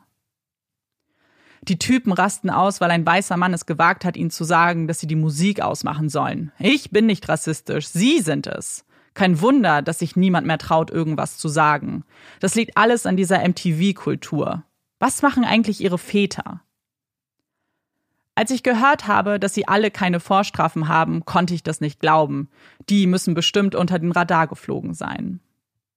Ich habe ja wirklich keine Vorurteile außer gegen diese Gangsterkultur. Die verherrlichen doch Gewalt und Respektlosigkeit Frauen gegenüber. Diese Communities in Jacksonville. Und die anderen drei Thugs, die in dem Auto waren, erfinden einfach Geschichten, um ihre wahren Intentionen zu verheimlichen. Ich weiß nicht, ob ich mich wie ein Opfer von Reversed Racism fühlen soll oder ob ich ein politischer Gefangener bin. Auch egal. Florida hat's wohl auf mich abgesehen. Smiley Face. Die Schwarzen scheinen hier die Entscheidungen zu treffen. In der Presse, aber auch im Gericht. Und natürlich, der Vater dieses Thugs, gegen den ich mich verteidigen musste, hat ein tolles Kind erzogen, das niemandem etwas antun könnte. Ich glaube, ich werde hier wegziehen müssen, wenn das alles vorbei ist. Ich denke, das reicht, um einen kleinen Eindruck über die Inhalte zu gewinnen. Der zweite Prozess gegen ihn beginnt am 22. September 2014. Ein Prozess, der sich grundlegend verändert hat. Die Anklage hat ihre Zeugen und Zeuginnen um ein Vielfaches reduziert, baut nur noch auf harten Fakten, die sich im ersten Prozess bewährt haben. Und am 1. Oktober fällt dann auch schon das Urteil. Michael wird des First-Degree Murders an Jordan Davis für schuldig erklärt. Michael Dunn wird zu einer lebenslangen Haftstrafe ohne die Möglichkeit einer Bewährung verurteilt. Weitere 90 Jahre Haft werden für die anderen Delikte hinzugefügt. Der Richter gibt Michael, aber auch der Bevölkerung klare Worte mit. Diese Tat hätte verhindert werden müssen. Wir als Gesellschaft müssen lernen, dass es immer sinnvoll ist, eine Situation zu deeskalieren. Es ist der Albtraum jeder Eltern, das eigene Kind zu verlieren. Und Jordan hat sein Leben verloren. So wie Michael, denn auch sein Leben, so sagt der Richter, ist nun quasi vorbei. Michael findet diese Entscheidung absurd. Er erklärt Rhonda in einem Telefonat, dass er Jordan die hundertprozentige Schuld daran gibt. Er würde sich nicht mal 0,5 Prozent eingestehen. Und naja, vielleicht hat das alles ja doch noch was Gutes. Vielleicht hätte Jordan irgendwann ja noch jemanden getötet, sagt er. Michael hat dieses Urteil angefochten und ist bis hoch zum Supreme Court eskaliert. Das Urteil wurde jedoch bestätigt und damit auch final ausgesagt, dass Michael für immer im Gefängnis bleiben würde. Lucy und Ron können damit endlich aufatmen. Sie haben es geschafft, haben Gerechtigkeit für Jordan erlangt. Aber das reicht ihnen nicht. Die beiden sehen es als ihre Aufgabe, für die Rechte anderer zu kämpfen, damit niemand ein solches Leid erneut durchleben muss. Lucy ist heute Congresswoman in Georgia und kämpft vor allem für mehr Gleichberechtigung und härtere Waffengesetze. Ron hat die Jordan Davis Foundation gegründet und hilft hier Jugendlichen aus Jacksonville mit Stipendien für eine bessere Zukunft. Außerdem reist er durch das ganze Land, um Jordans Geschichte zu teilen und aufzuklären. Sie schöpfen Kraft aus ihrer Arbeit und wissen auch genau warum. Ron erklärt es so. Jedes Elternteil, das sein Kind verliert, möchte dafür einen schuldigen, möchte verstehen, warum es passiert ist. Auch wir wollten verstehen, warum. Und wir wollten wissen, ob nicht irgendetwas Gutes daraus kommen kann. Ich kann diese letzte Frage bejahen. Ich verstehe nun, warum das Leben meines Sohnes genommen wurde und warum sein Tod mehr bedeutet als sein Leben. Für die Menschen, für die Welt. Für mich war sein Leben wichtiger. Aber die Welt, die kannte ihn nicht. Und jetzt tun sie es mit seinem Tod. Ich, ähm, ich habe gar nicht so viele Worte gerade, außer dass es, glaube ich, wieder einer, wieder so ein Fall ist, einfach, der einem einfach das Herz zerreißt. Und mhm. ich meine, wir machen das ja jetzt schon so ganz lange und wir wissen ja auch so, wie unsere Folgen so ablaufen. Das heißt, ich habe schon am Anfang, als du so Jordan so geschildert hast, war ich schon traurig irgendwie, einfach weil ich ja. irgendwie weil wir ja wissen, dass wir in einem True Crime Podcast sind und ich dann einfach schon Angst hatte, was kommen würde. Und Jordan ist halt, wie du es halt geschildert hast, ist halt eine Geschichte, die aber auch exemplarisch irgendwie steht für so viele Geschichten, für so viele Eltern, die ihre Kinder verlieren, für auch für viele Kinder, die ihre Eltern verlieren, für Menschen, die ihre Freunde und Angehörigen verlieren, einfach, die einfach aufgrund von Rassismus, sowohl persönlichem Rassismus, aber auch von strukturellem Rassismus einfach ermordet werden. Mhm. Und das ist natürlich ein ganz, ganz, ganz, ganz großer Bestandteil dieses Falls auch. Auch wenn er im Prozess ja keine Rolle gespielt hat, mhm. ist ganz, ganz offensichtlich klar, dass es hier auch trotzdem darum geht, weil, wie genau wie du gesagt hast, es ist kein alleinstehender Fall, sondern es ist exemplarisch mhm. für viele und viele Personen, die vielleicht selbst auch mehr ihre Liebsten verloren haben auf ähnliche Art und Weise, natürlich das immer wieder auch sehen. Und ich hatte auch relativ am Anfang ganz kurz angedeutet, dass gerade Florida auch besonders problematisch ist heute noch. Und zwar wurden letztes Jahr die Anti-Vogue-Laws verabschiedet. Die gibt es auch in anderen Bundesstaaten.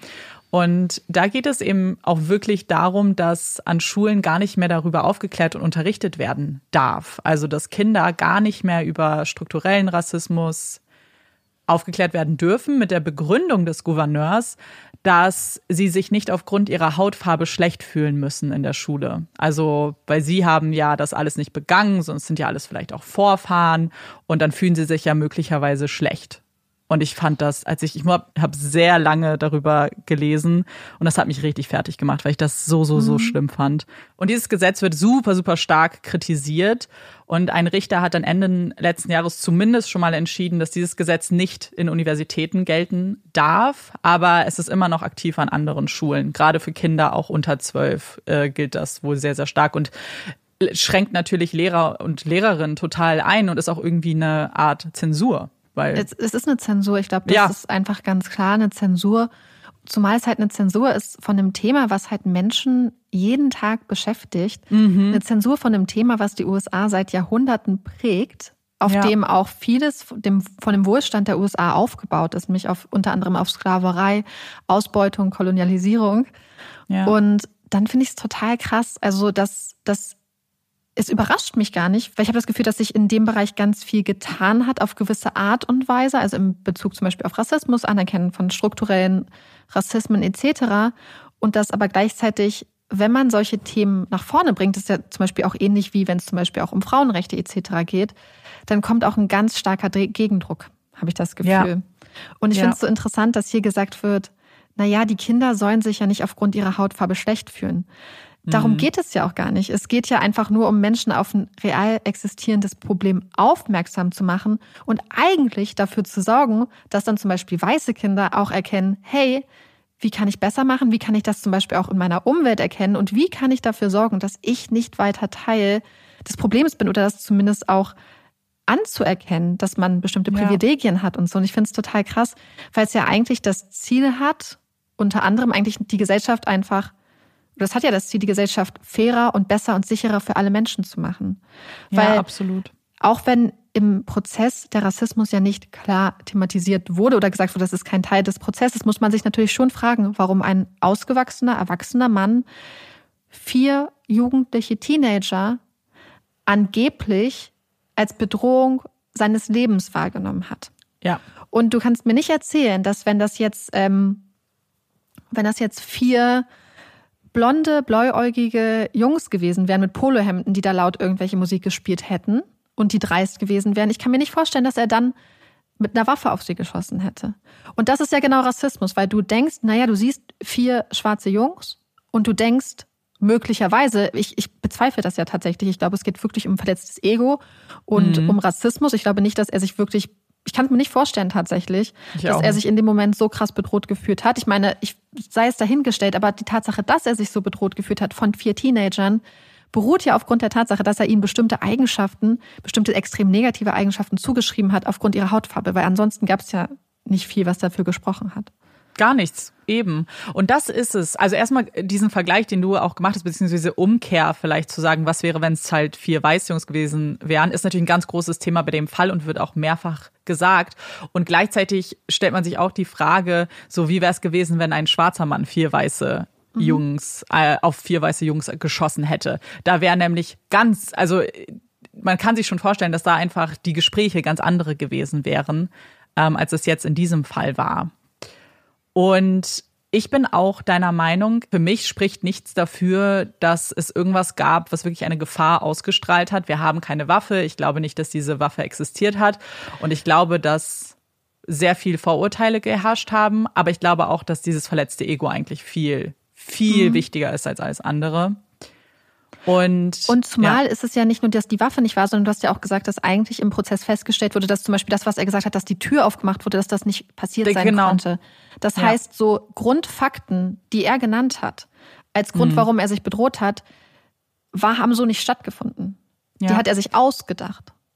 Und davon gibt es auch mehrere Beispiele noch. Also zum Beispiel, ich weiß nicht, ob euch das aufgefallen ist, die Polizei hat ja, äh, also man hat zehn Einschusslöcher gefunden mhm. und er hat ja gesagt, er hat achtmal geschossen. Aber auch zum Beispiel der Nachbar, der sich ja dann an die Polizei gewandt hat, um zu sagen, hey, er ist jetzt zu Hause, so mhm. äh, kontaktiert ihn mal besser. Äh, Im Nachhinein hat Michael gesagt, dass er den Nachbarn eigentlich angerufen hätte und dass Michael ihm gesagt hätte, dem Nachbarn, ja, ich fahre jetzt erstmal zu Hause, weil ich möchte halt in meiner gewohnten Umgebung sein, wenn ich die Polizei verständige. Mhm.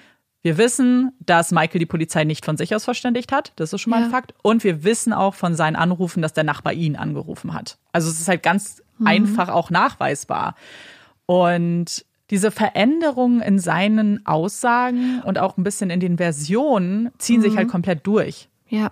Und ich glaube, was ja auch was man nicht vergessen darf, ist ja, dass er massiv Alkohol konsumiert hatte. Ja, das wird ja gar nicht thematisiert übrigens, ne? Gar nicht in diesem Fall. Wir wissen ja, dass zum Beispiel, wenn ähm, das groß, äh, ganz, ganz viele Gewaltdelikte, krasse Gewaltdelikte, sei es äh, im häuslichen Kontext, sei es auch im Kontext zwischen anderen Menschen, passieren, wenn Menschen Alkohol konsumieren. Dass Alkoholkonsum Menschen aggressiv macht, dass es Hemmungen herabsetzt, etc. Und ich kann mir schon vorstellen, dass wenn man in einer gelösten Stimmung ist, ist ein, so ein Tag, dass dann jemand, der sich dann vielleicht in seinem Stolz verletzt fühlt oder mhm. warum auch immer und denkt so, nee, nee, Schlinge, so redest du nicht mit mir. Wir wissen, dass genau solche Situationen unter Alkoholeinfluss, wo er auch nicht hätte Auto fahren dürfen. Das ist ja die nächste Sache. Ja. Ähm, er ist stark alkoholisiert Auto gefahren. Das ist ja auch nochmal eine ganz krasse Gefahr für die Öffentlichkeit, muss man auch ganz klar so anerkennen. Mhm. Ähm, dass das, finde ich, auch äh, irgendwie vielleicht dazu beigetragen hat, dass er hier ähm, einfach sein Aggressionspotenzial vielleicht hochgefahren ist. Ja, und Aggressionspotenzial ist erstmal noch, glaube ich, ein ganz guter Punkt, weil was ich noch gar nicht erwähnt habe, ist, nach diesem ersten Prozess, wo ja auch ganz viele Briefe veröffentlicht wurden und die Telefonaufzeichnungen, dazu sage ich auch noch mal was, ist auch ein ehemaliger Nachbar von Michael eben an die Presse herangetreten, hat mehrere Interviews gegeben, weil ihn diese Tat als solches gar nicht überrascht hat, weil Michael und so wie er ihn kannte, immer schon eine extrem aggressive Ader hatte, dass er gewalttätig gegenüber seiner Ex-Frau war und dass er diese, diese Muster oder so weiter eigentlich schon immer auch gesehen hat. Mhm. Ja. Und dann zu sagen, ich habe mich so bedroht gefühlt, deswegen habe ich mhm. geschossen. Ich, und ich meine, das ist natürlich der Kontext der USA. Ich glaube, da wird das natürlich mit Waffen von Teilen der Bevölkerung ja ganz anders gesehen. Aber es ist natürlich auch immer diese Gefahr, wenn du einfach eine Waffe ja griffbereit im, im Handschuhfach liegen hast. Ja, das ist richtig krass. Das natürlich dann, dann, dann gehst du ja, dann gehst du auch schon vielleicht in Situationen auch rein mit dem Gefühl, naja, wenn es sein muss, dann zücke ich halt meine Waffe. Ja. So, voll. und das finde ich halt, ich finde, das ist wie so eine, also ich finde das ein, ich finde einfach diese Vorstellung ganz, ganz schlimm, in einem Land zu leben auch. Und ich meine, wir wissen, dass es auch ganz viele Waffen in Deutschland gibt, äh, wo einfach Menschen wirklich bewaffnet umherfahren, wo mhm. das einfach so eine normale Sache ist, dass jemand in so einer Situation eine Waffe zücken kann und dann das Leben von einem jungen Mann auslöscht. Und ja. ich, die Sache ist die, wenn dann auch Leute kommen und sagen, ja, aber Jordan etc. hätten das provoziert, dann denke ich so, das sind jugendliche Jungs, ja. die frech waren. Ich weiß nicht, wie es bei anderen Leuten aussieht, aber ich meine, wenn es eine Zeit gibt im Leben, wo man vielleicht auch öfter mal frech ist und wo man sich vielleicht auch mal im Ton vergreift, ähm, mhm. wenn man dann sagen würde, das würde es rechtfertigen, auf Leute zu schießen, ja. Dann muss man sich mal ganz stark hinterfragen. Was, weil dann würdest du sagen, hä, frech sein ist doch okay, wenn man Leute dafür dann erschießt. Nee. Also ich habe mir, weil ich habe das Gefühl, dass es bei Leuten diesen Reflex geben wird, zum Beispiel, dass manche Leute es vielleicht sagen würden, dass sie sagen, naja, aber er war ja frech, er hat ja provoziert. Nee, frech sein rechtfertigt gar nichts. Dann könnte, und du zumal du ja auch als erwachsene Person dann sagen kannst, ja, wisst ihr was, dann warte ich, bis meine Frau kommt, dann fahre ich halt weg. Ja, und das ist, also es ist auch eine Reaktion, die man leider auch bis heute noch sieht bei manchen ähm, Videos zu diesem Fall, wenn man die Kommentare sieht. Also ich muss schon sagen, der Großteil äh, geht nicht in diese Richtung und der Großteil sieht hier keine Situation, in der Schüsse irgendwie gerechtfertigt wären. Aber es gibt immer mal wieder so Kommentare so, mhm. hä, mach doch einfach die Musik aus. Warum haben sie sie nicht einfach leiser gemacht? So, das ist doch jetzt nicht zu viel verlangt, das, was die Verteidigung auch gesagt hat. Ja, aber, aber ist es dann ist, nicht auch ja. zu viel, ist es dann zu viel Ja. verlangt zu sagen, dann schieß nicht auf die Leute? Schieß nicht, genau. Fahr weg. Ist es wirklich zu sagen, hä, du kannst auch einfach die Musik leiser machen? Ja, Ja. aber du kannst auch einfach deine Waffe im, im, im, im Handschuhfach liegen lassen und nicht auf Leute schießen. Wenn ich du- finde es halt, ja. Also, Ja, und ich finde es eigentlich auch, und das wird auch kritisiert, dass dieser Prozess überhaupt laut Music, also laute Musik Prozess genannt wurde, weil es eigentlich dem Thema nicht wirklich gerecht wird. Weil hier war nicht laute Musik das Problem.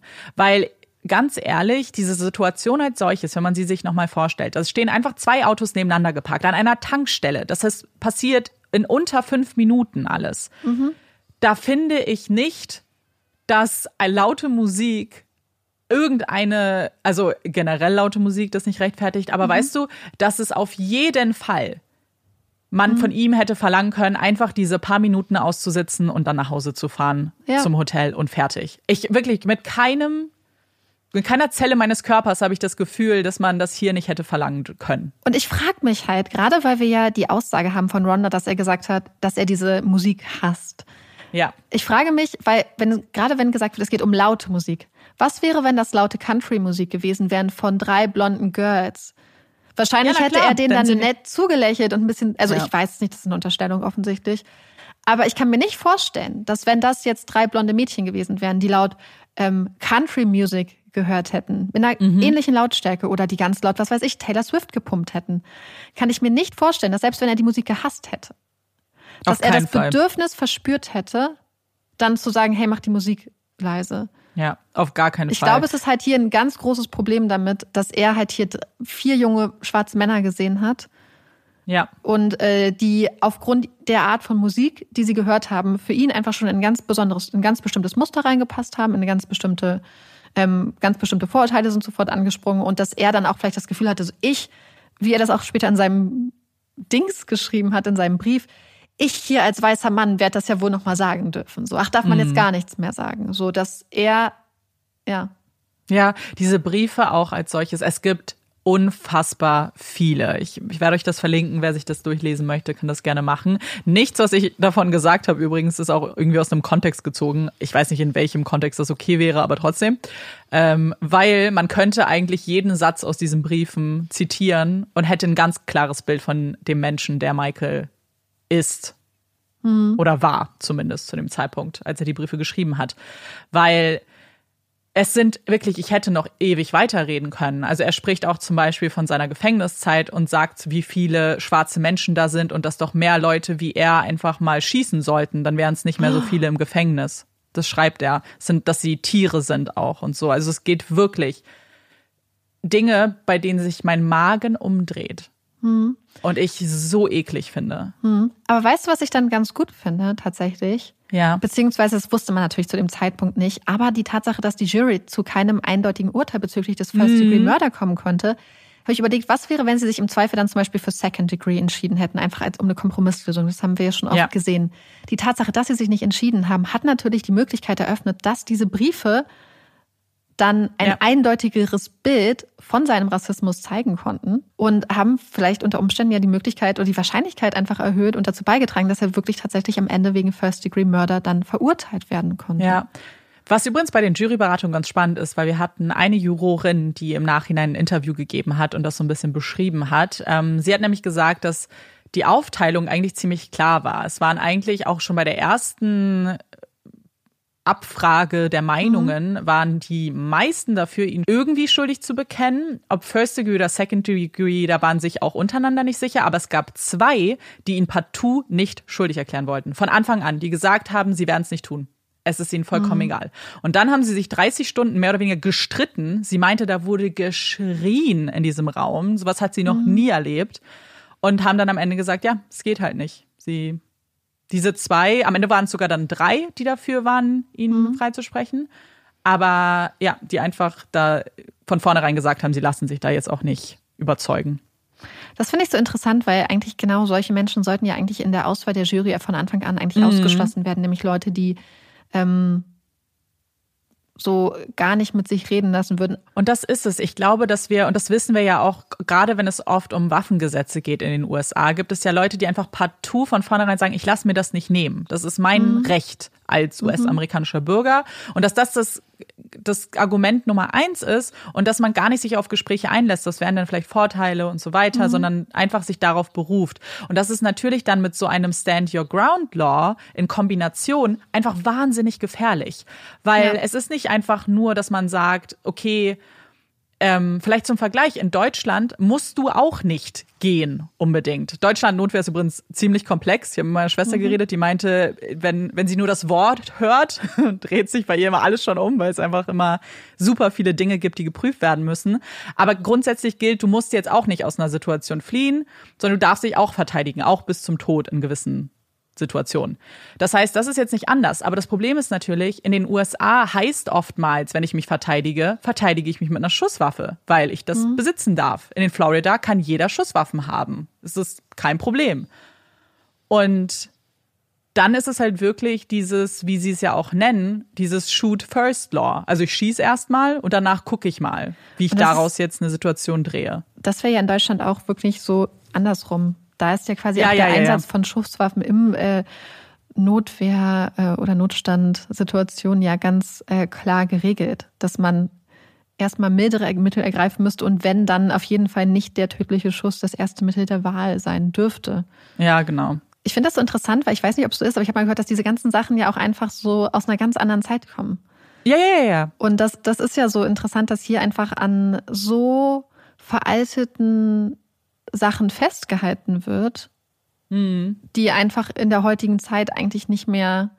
Weil ich finde es immer so interessant, wenn Leute sagen, ja, aber es passieren so viele Sachen und so viel Gewalt herrscht. Ja, es herrscht so viel Gewalt, weil so viele Leute darauf bestehen, Waffen auch zu haben. Ja. Voll. Und das, das ist das Risiko. Und wenn man es zum Beispiel mit anderen Ländern vergleicht, mit den meisten anderen Ländern, dann ähm, würde man sagen, ja, da haben die Leute vielleicht nicht das Bedürfnis, eine Waffe zu haben, weil auch nicht jeder zweite Nachbar eine Waffe hat. Ja, Absolut. Und ich muss vielleicht auch jetzt unbedingt eine meiner Hauptquellen einschieben. Es gibt mehrere. Man kann sich zum Beispiel auch den ganzen Prozess auf YouTube angucken, den ersten. Aber wenn ihr euch etwas zu dem Fall noch anschauen möchtet, und das kann ich euch wirklich wahnsinnig empfehlen, es gibt einen Film, der produziert wurde, der heißt Three and a Half Minutes, Ten Bullets. Den kann man auf Vimeo gucken. Da habe ich den geguckt. Und den verlinke ich euch auch in den Show Notes, weil dieser Film ist erstmal sehr, sehr, sehr, sehr gut gemacht, aber ist einfach unglaublich ergreifend. Man sieht alle Beteiligten, man sieht ähm, Lucy und Ron, die ganz viel sprechen miteinander, deren Umgang übrigens miteinander auch so toll und so so herzerwärmend ist, weil die sich so, so, so viel Kraft geben.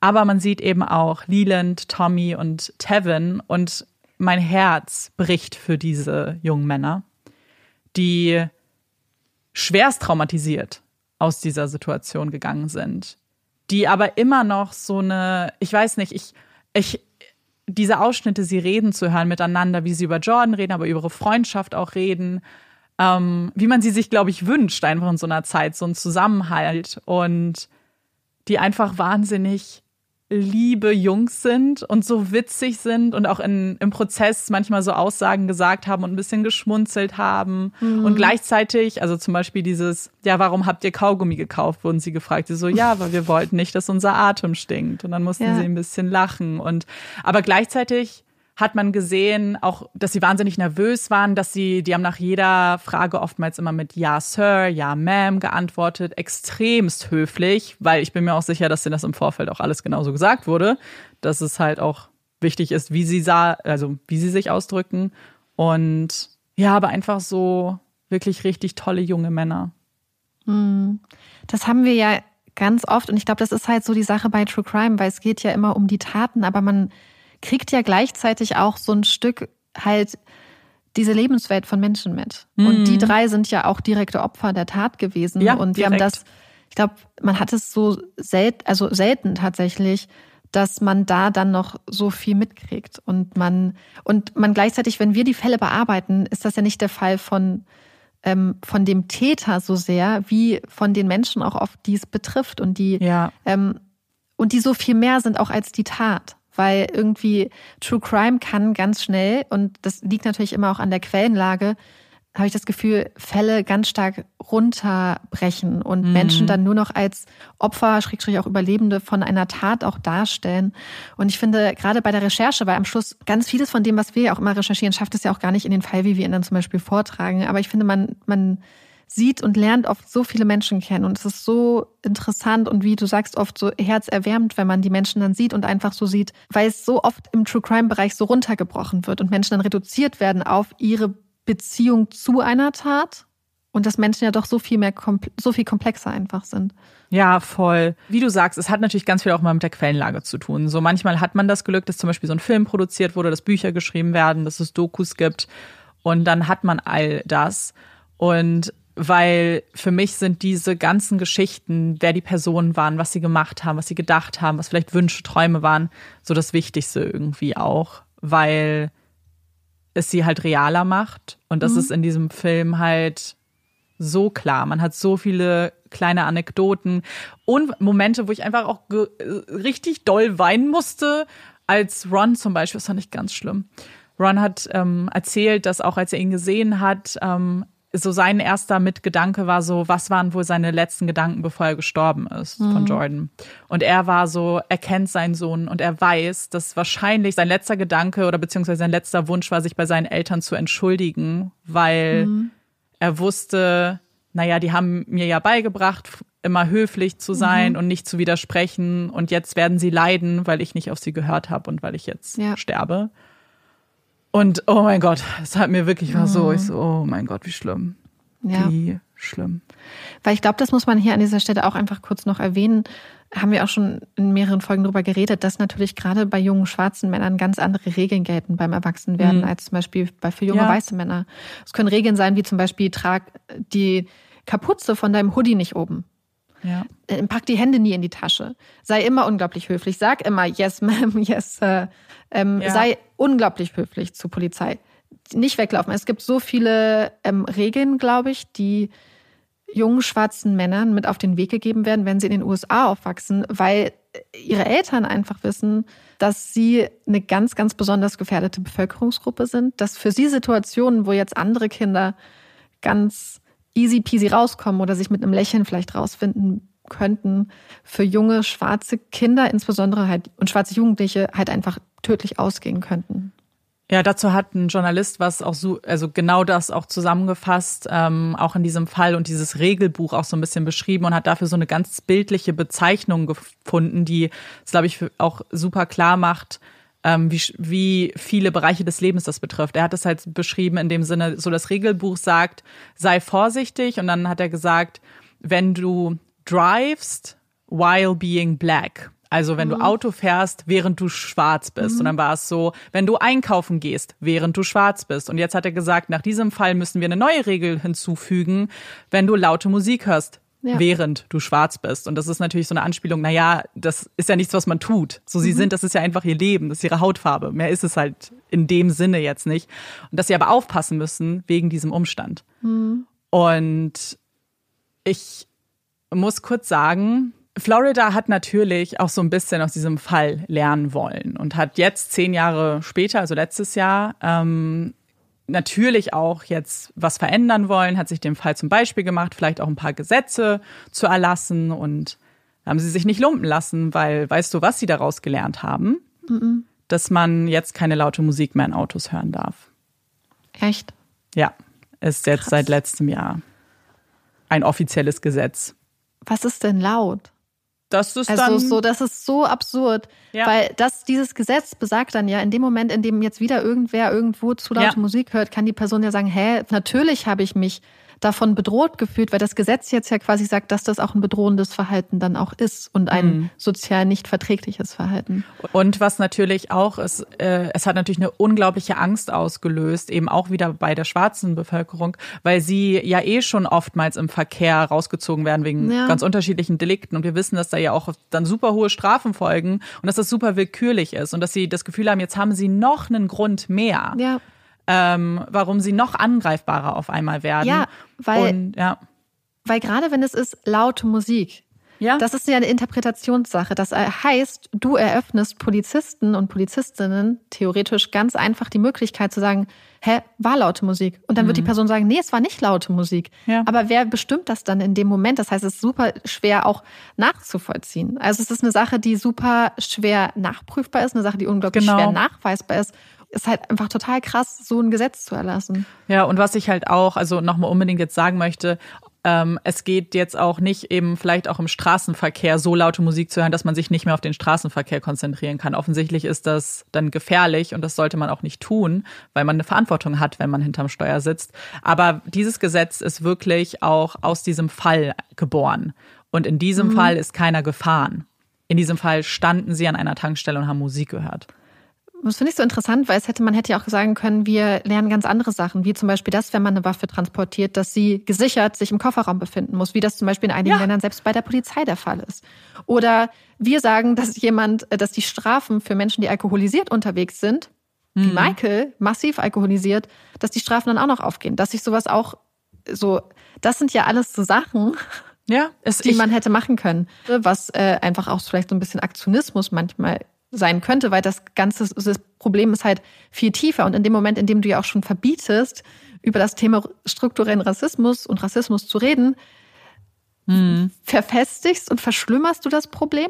Oh, ich, es ist so krass. Also ich finde, das kann man sich gar nicht mehr vorstellen. Also ich denke, das ist so, weil wir jetzt, das ist so ein bisschen so, als würde in Deutschland ein Gesetz erlassen werden, was es ähm, Leuten ab jetzt verbietet, über den Nationalsozialismus Ja. in der Schule zu unterrichten, damit sich deutsche Kinder nicht schlecht fühlen. Das Das, muss man sich wirklich- mal vorstellen.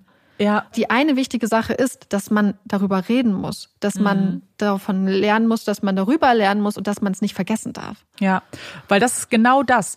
Es darf nicht vergessen werden, weil die Gefahr sonst einfach immer noch besteht, dass sich so Dinge wiederholen. Und jede, ich finde, jedes Land hat dann auch die Verantwortung und die Aufgabe, dass es nicht vergessen wird und dass Ja. darüber unterrichtet wird und dass man einfach aufgeklärt ist. Und das, was die USA schon jetzt mit diesem Gesetz oder die einzelnen Bundesstaaten tun, ist halt so die, da eben so eine Decke des Schweigens drüber zu hüllen und damit es womöglich noch schlimmer machen, als es alles sowieso schon Ich glaube ist. nicht womöglich. Ich glaube, sie machen das Ja, einfach sicher. in dem Moment natürlich schon schlimmer, indem Lehrer, die über das Thema berichten würden, was ja eigentlich normalerweise, würde Ja. ich behaupten, in einem aufgeklärten Staat Teil des Curriculums sein müsste, 100 Pro. indem sie Lehrern einfach verbieten, über ein wichtiges Thema zu sprechen, was einfach auch so eng mit der Geschichte verknüpft ist. Ich meine, wir haben die Zeit der Sklaverei, wir haben aber auch die, die Jim Crow-Ära, wir haben die Zeit ähm, der Segregation. Das heißt, es ist ja, und es zieht sich ja alles. Also ich meine, so viele wichtige geschichtliche Ereignisse sind darauf ja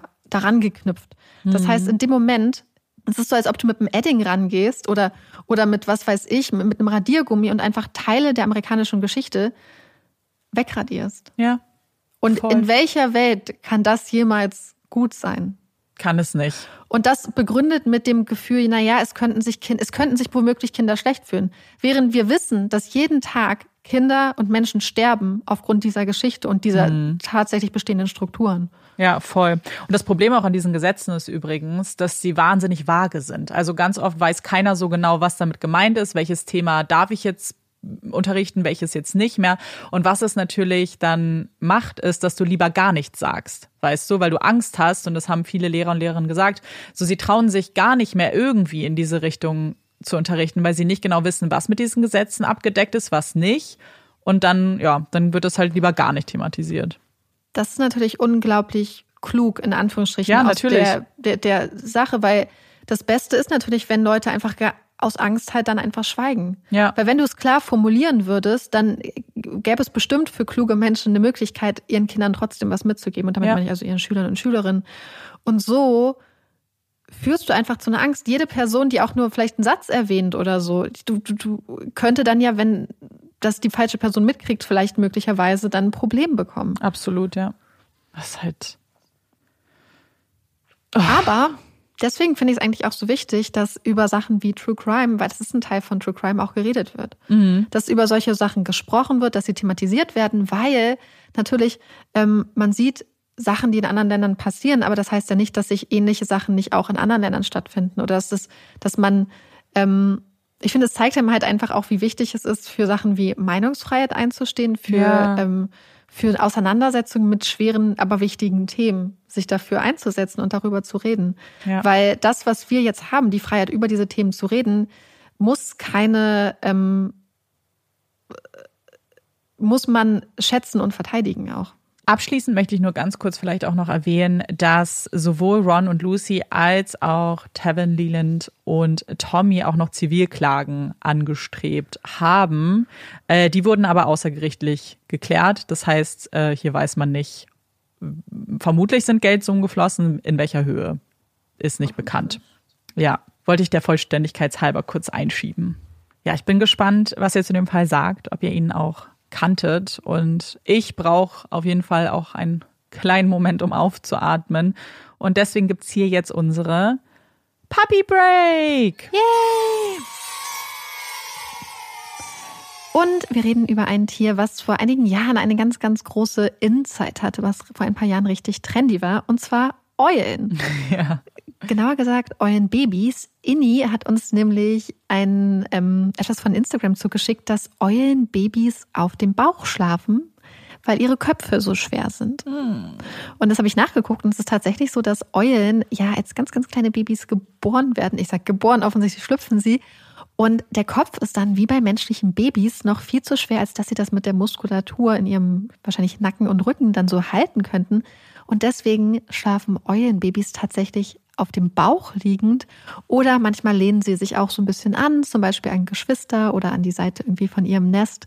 Und ähm, erst mit der Zeit können sie dann ihren sehr, sehr schweren und großen Kopf wirklich auch von selbst stützen. Das fand ich oh. unglaublich niedlich. Äh, wir werden vielleicht, wir haben uns ja überlegt, dass wir öfter mal so Reels jetzt so teilen und äh, Posts zu Tieren, über die wir sprechen.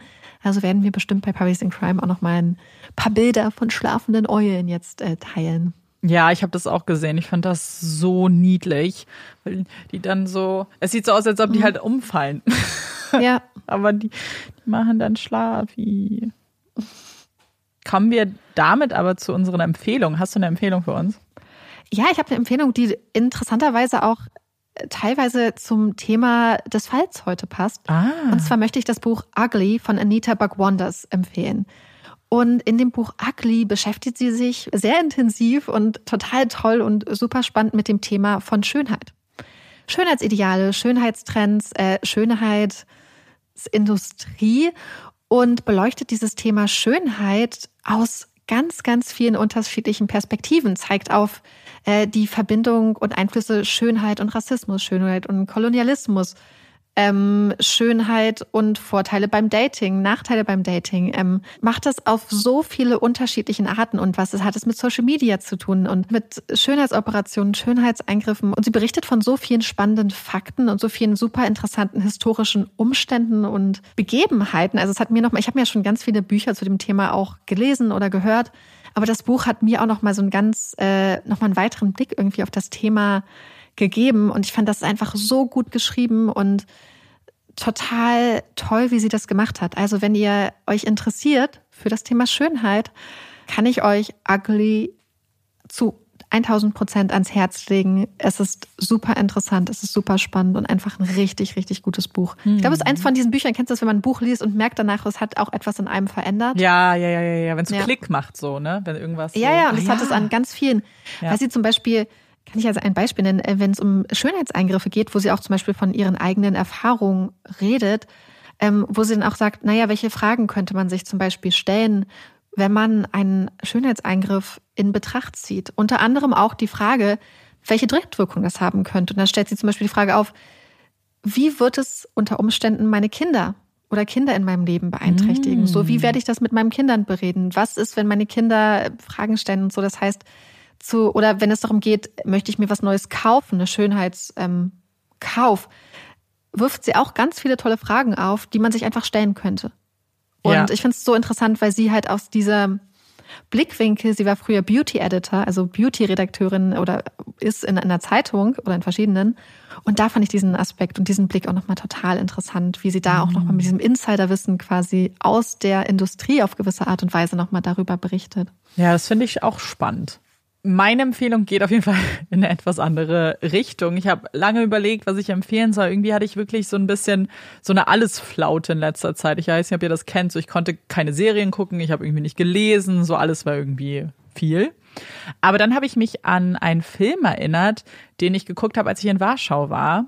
Und hat eigentlich auch eine ganz lustige Hintergrundstory, weil ich bin an dem einen Tag erst nachts, also so Mitternacht angekommen und ich hatte dann mit der Freundin, mit der ich mir das Zimmer geteilt habe, nur kurz noch so durchgesäppt und dann lief aber ein Film, ähm, der mich sofort so eingesogen hat und ich konnte dann, ich musste den zu Ende gucken, egal wie müde ich war und den möchte ich euch empfehlen. Es war nämlich Don't Worry, Darling. Und ich habe nämlich gesehen, den gibt es jetzt auf Wow.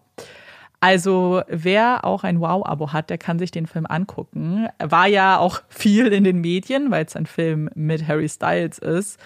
Und ich fand ihn wirklich richtig, richtig spannend.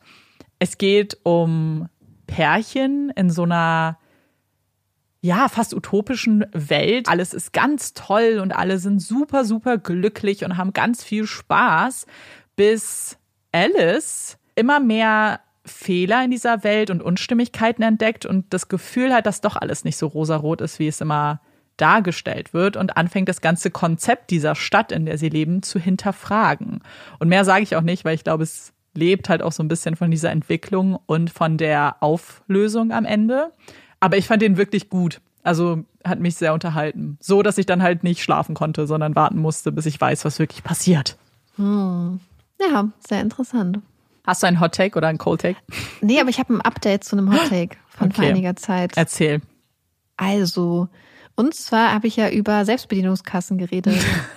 ja. Das hat mich ja sehr beschäftigt die ganze Zeit, weil ich mich ja immer äh, kurze ähm, Throwback. Ich hatte ja gesagt, dass, also mich haben ja Selbstbedienungskassen immer so richtig krass unter Druck gesetzt. Ich habe das ja immer vermieden, wo es ging.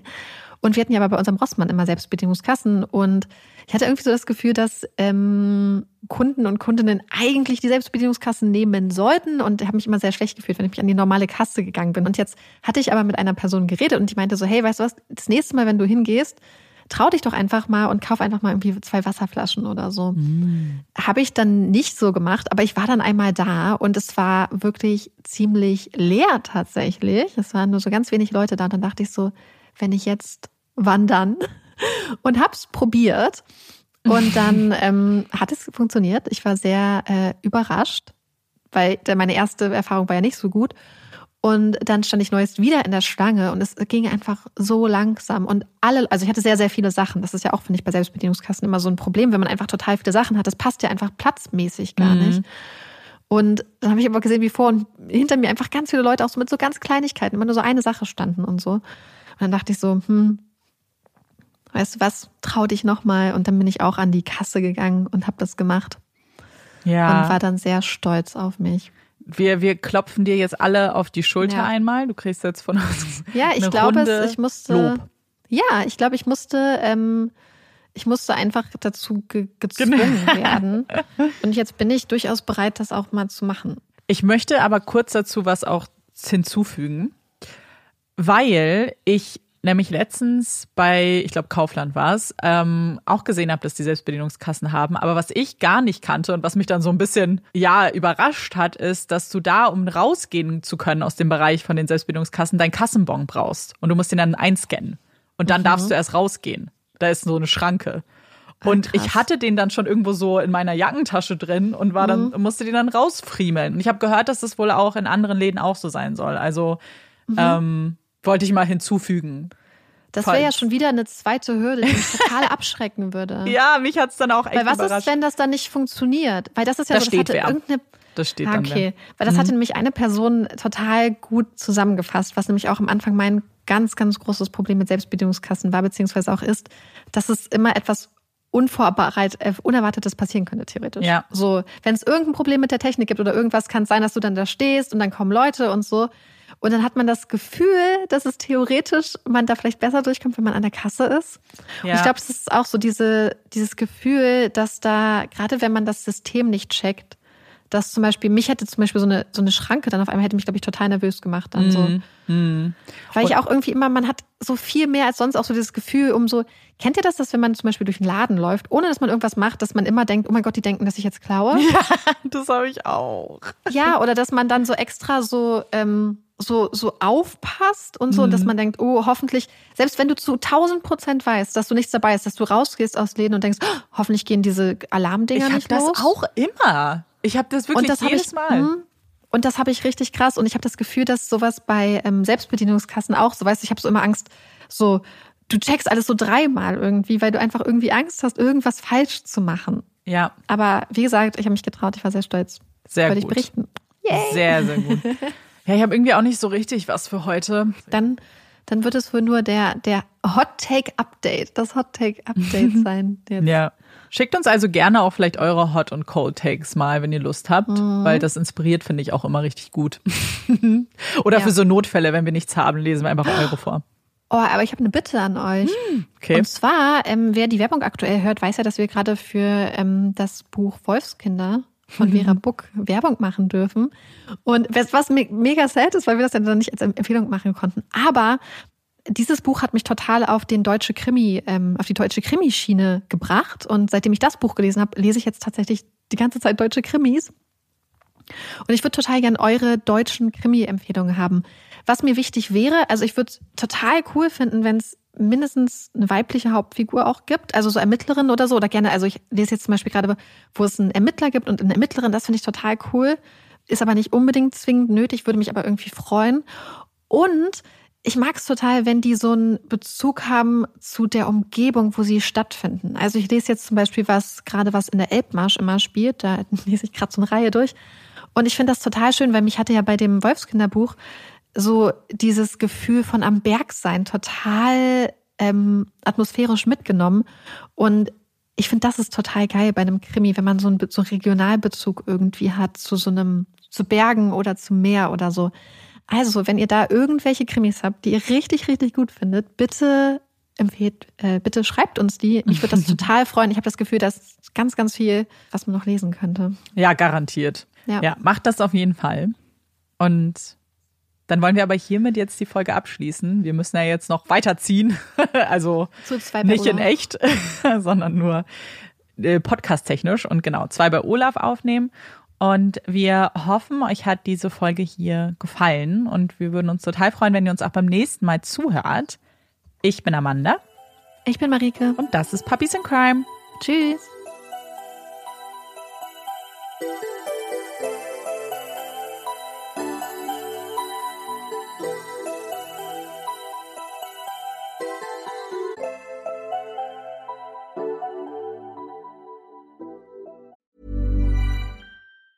Planning for your next trip? Elevate your travel style with Quince. Quince has all the jet setting essentials you'll want for your next getaway, like European linen, premium luggage options, buttery soft Italian leather bags, and so much more. And it's all priced at 50 to 80% less than similar brands. Plus, Quince only works with factories that use safe and ethical manufacturing practices. Pack your bags with high-quality essentials you'll be wearing for vacations to come with Quince. Go to quince.com slash trip for free shipping and 365-day returns.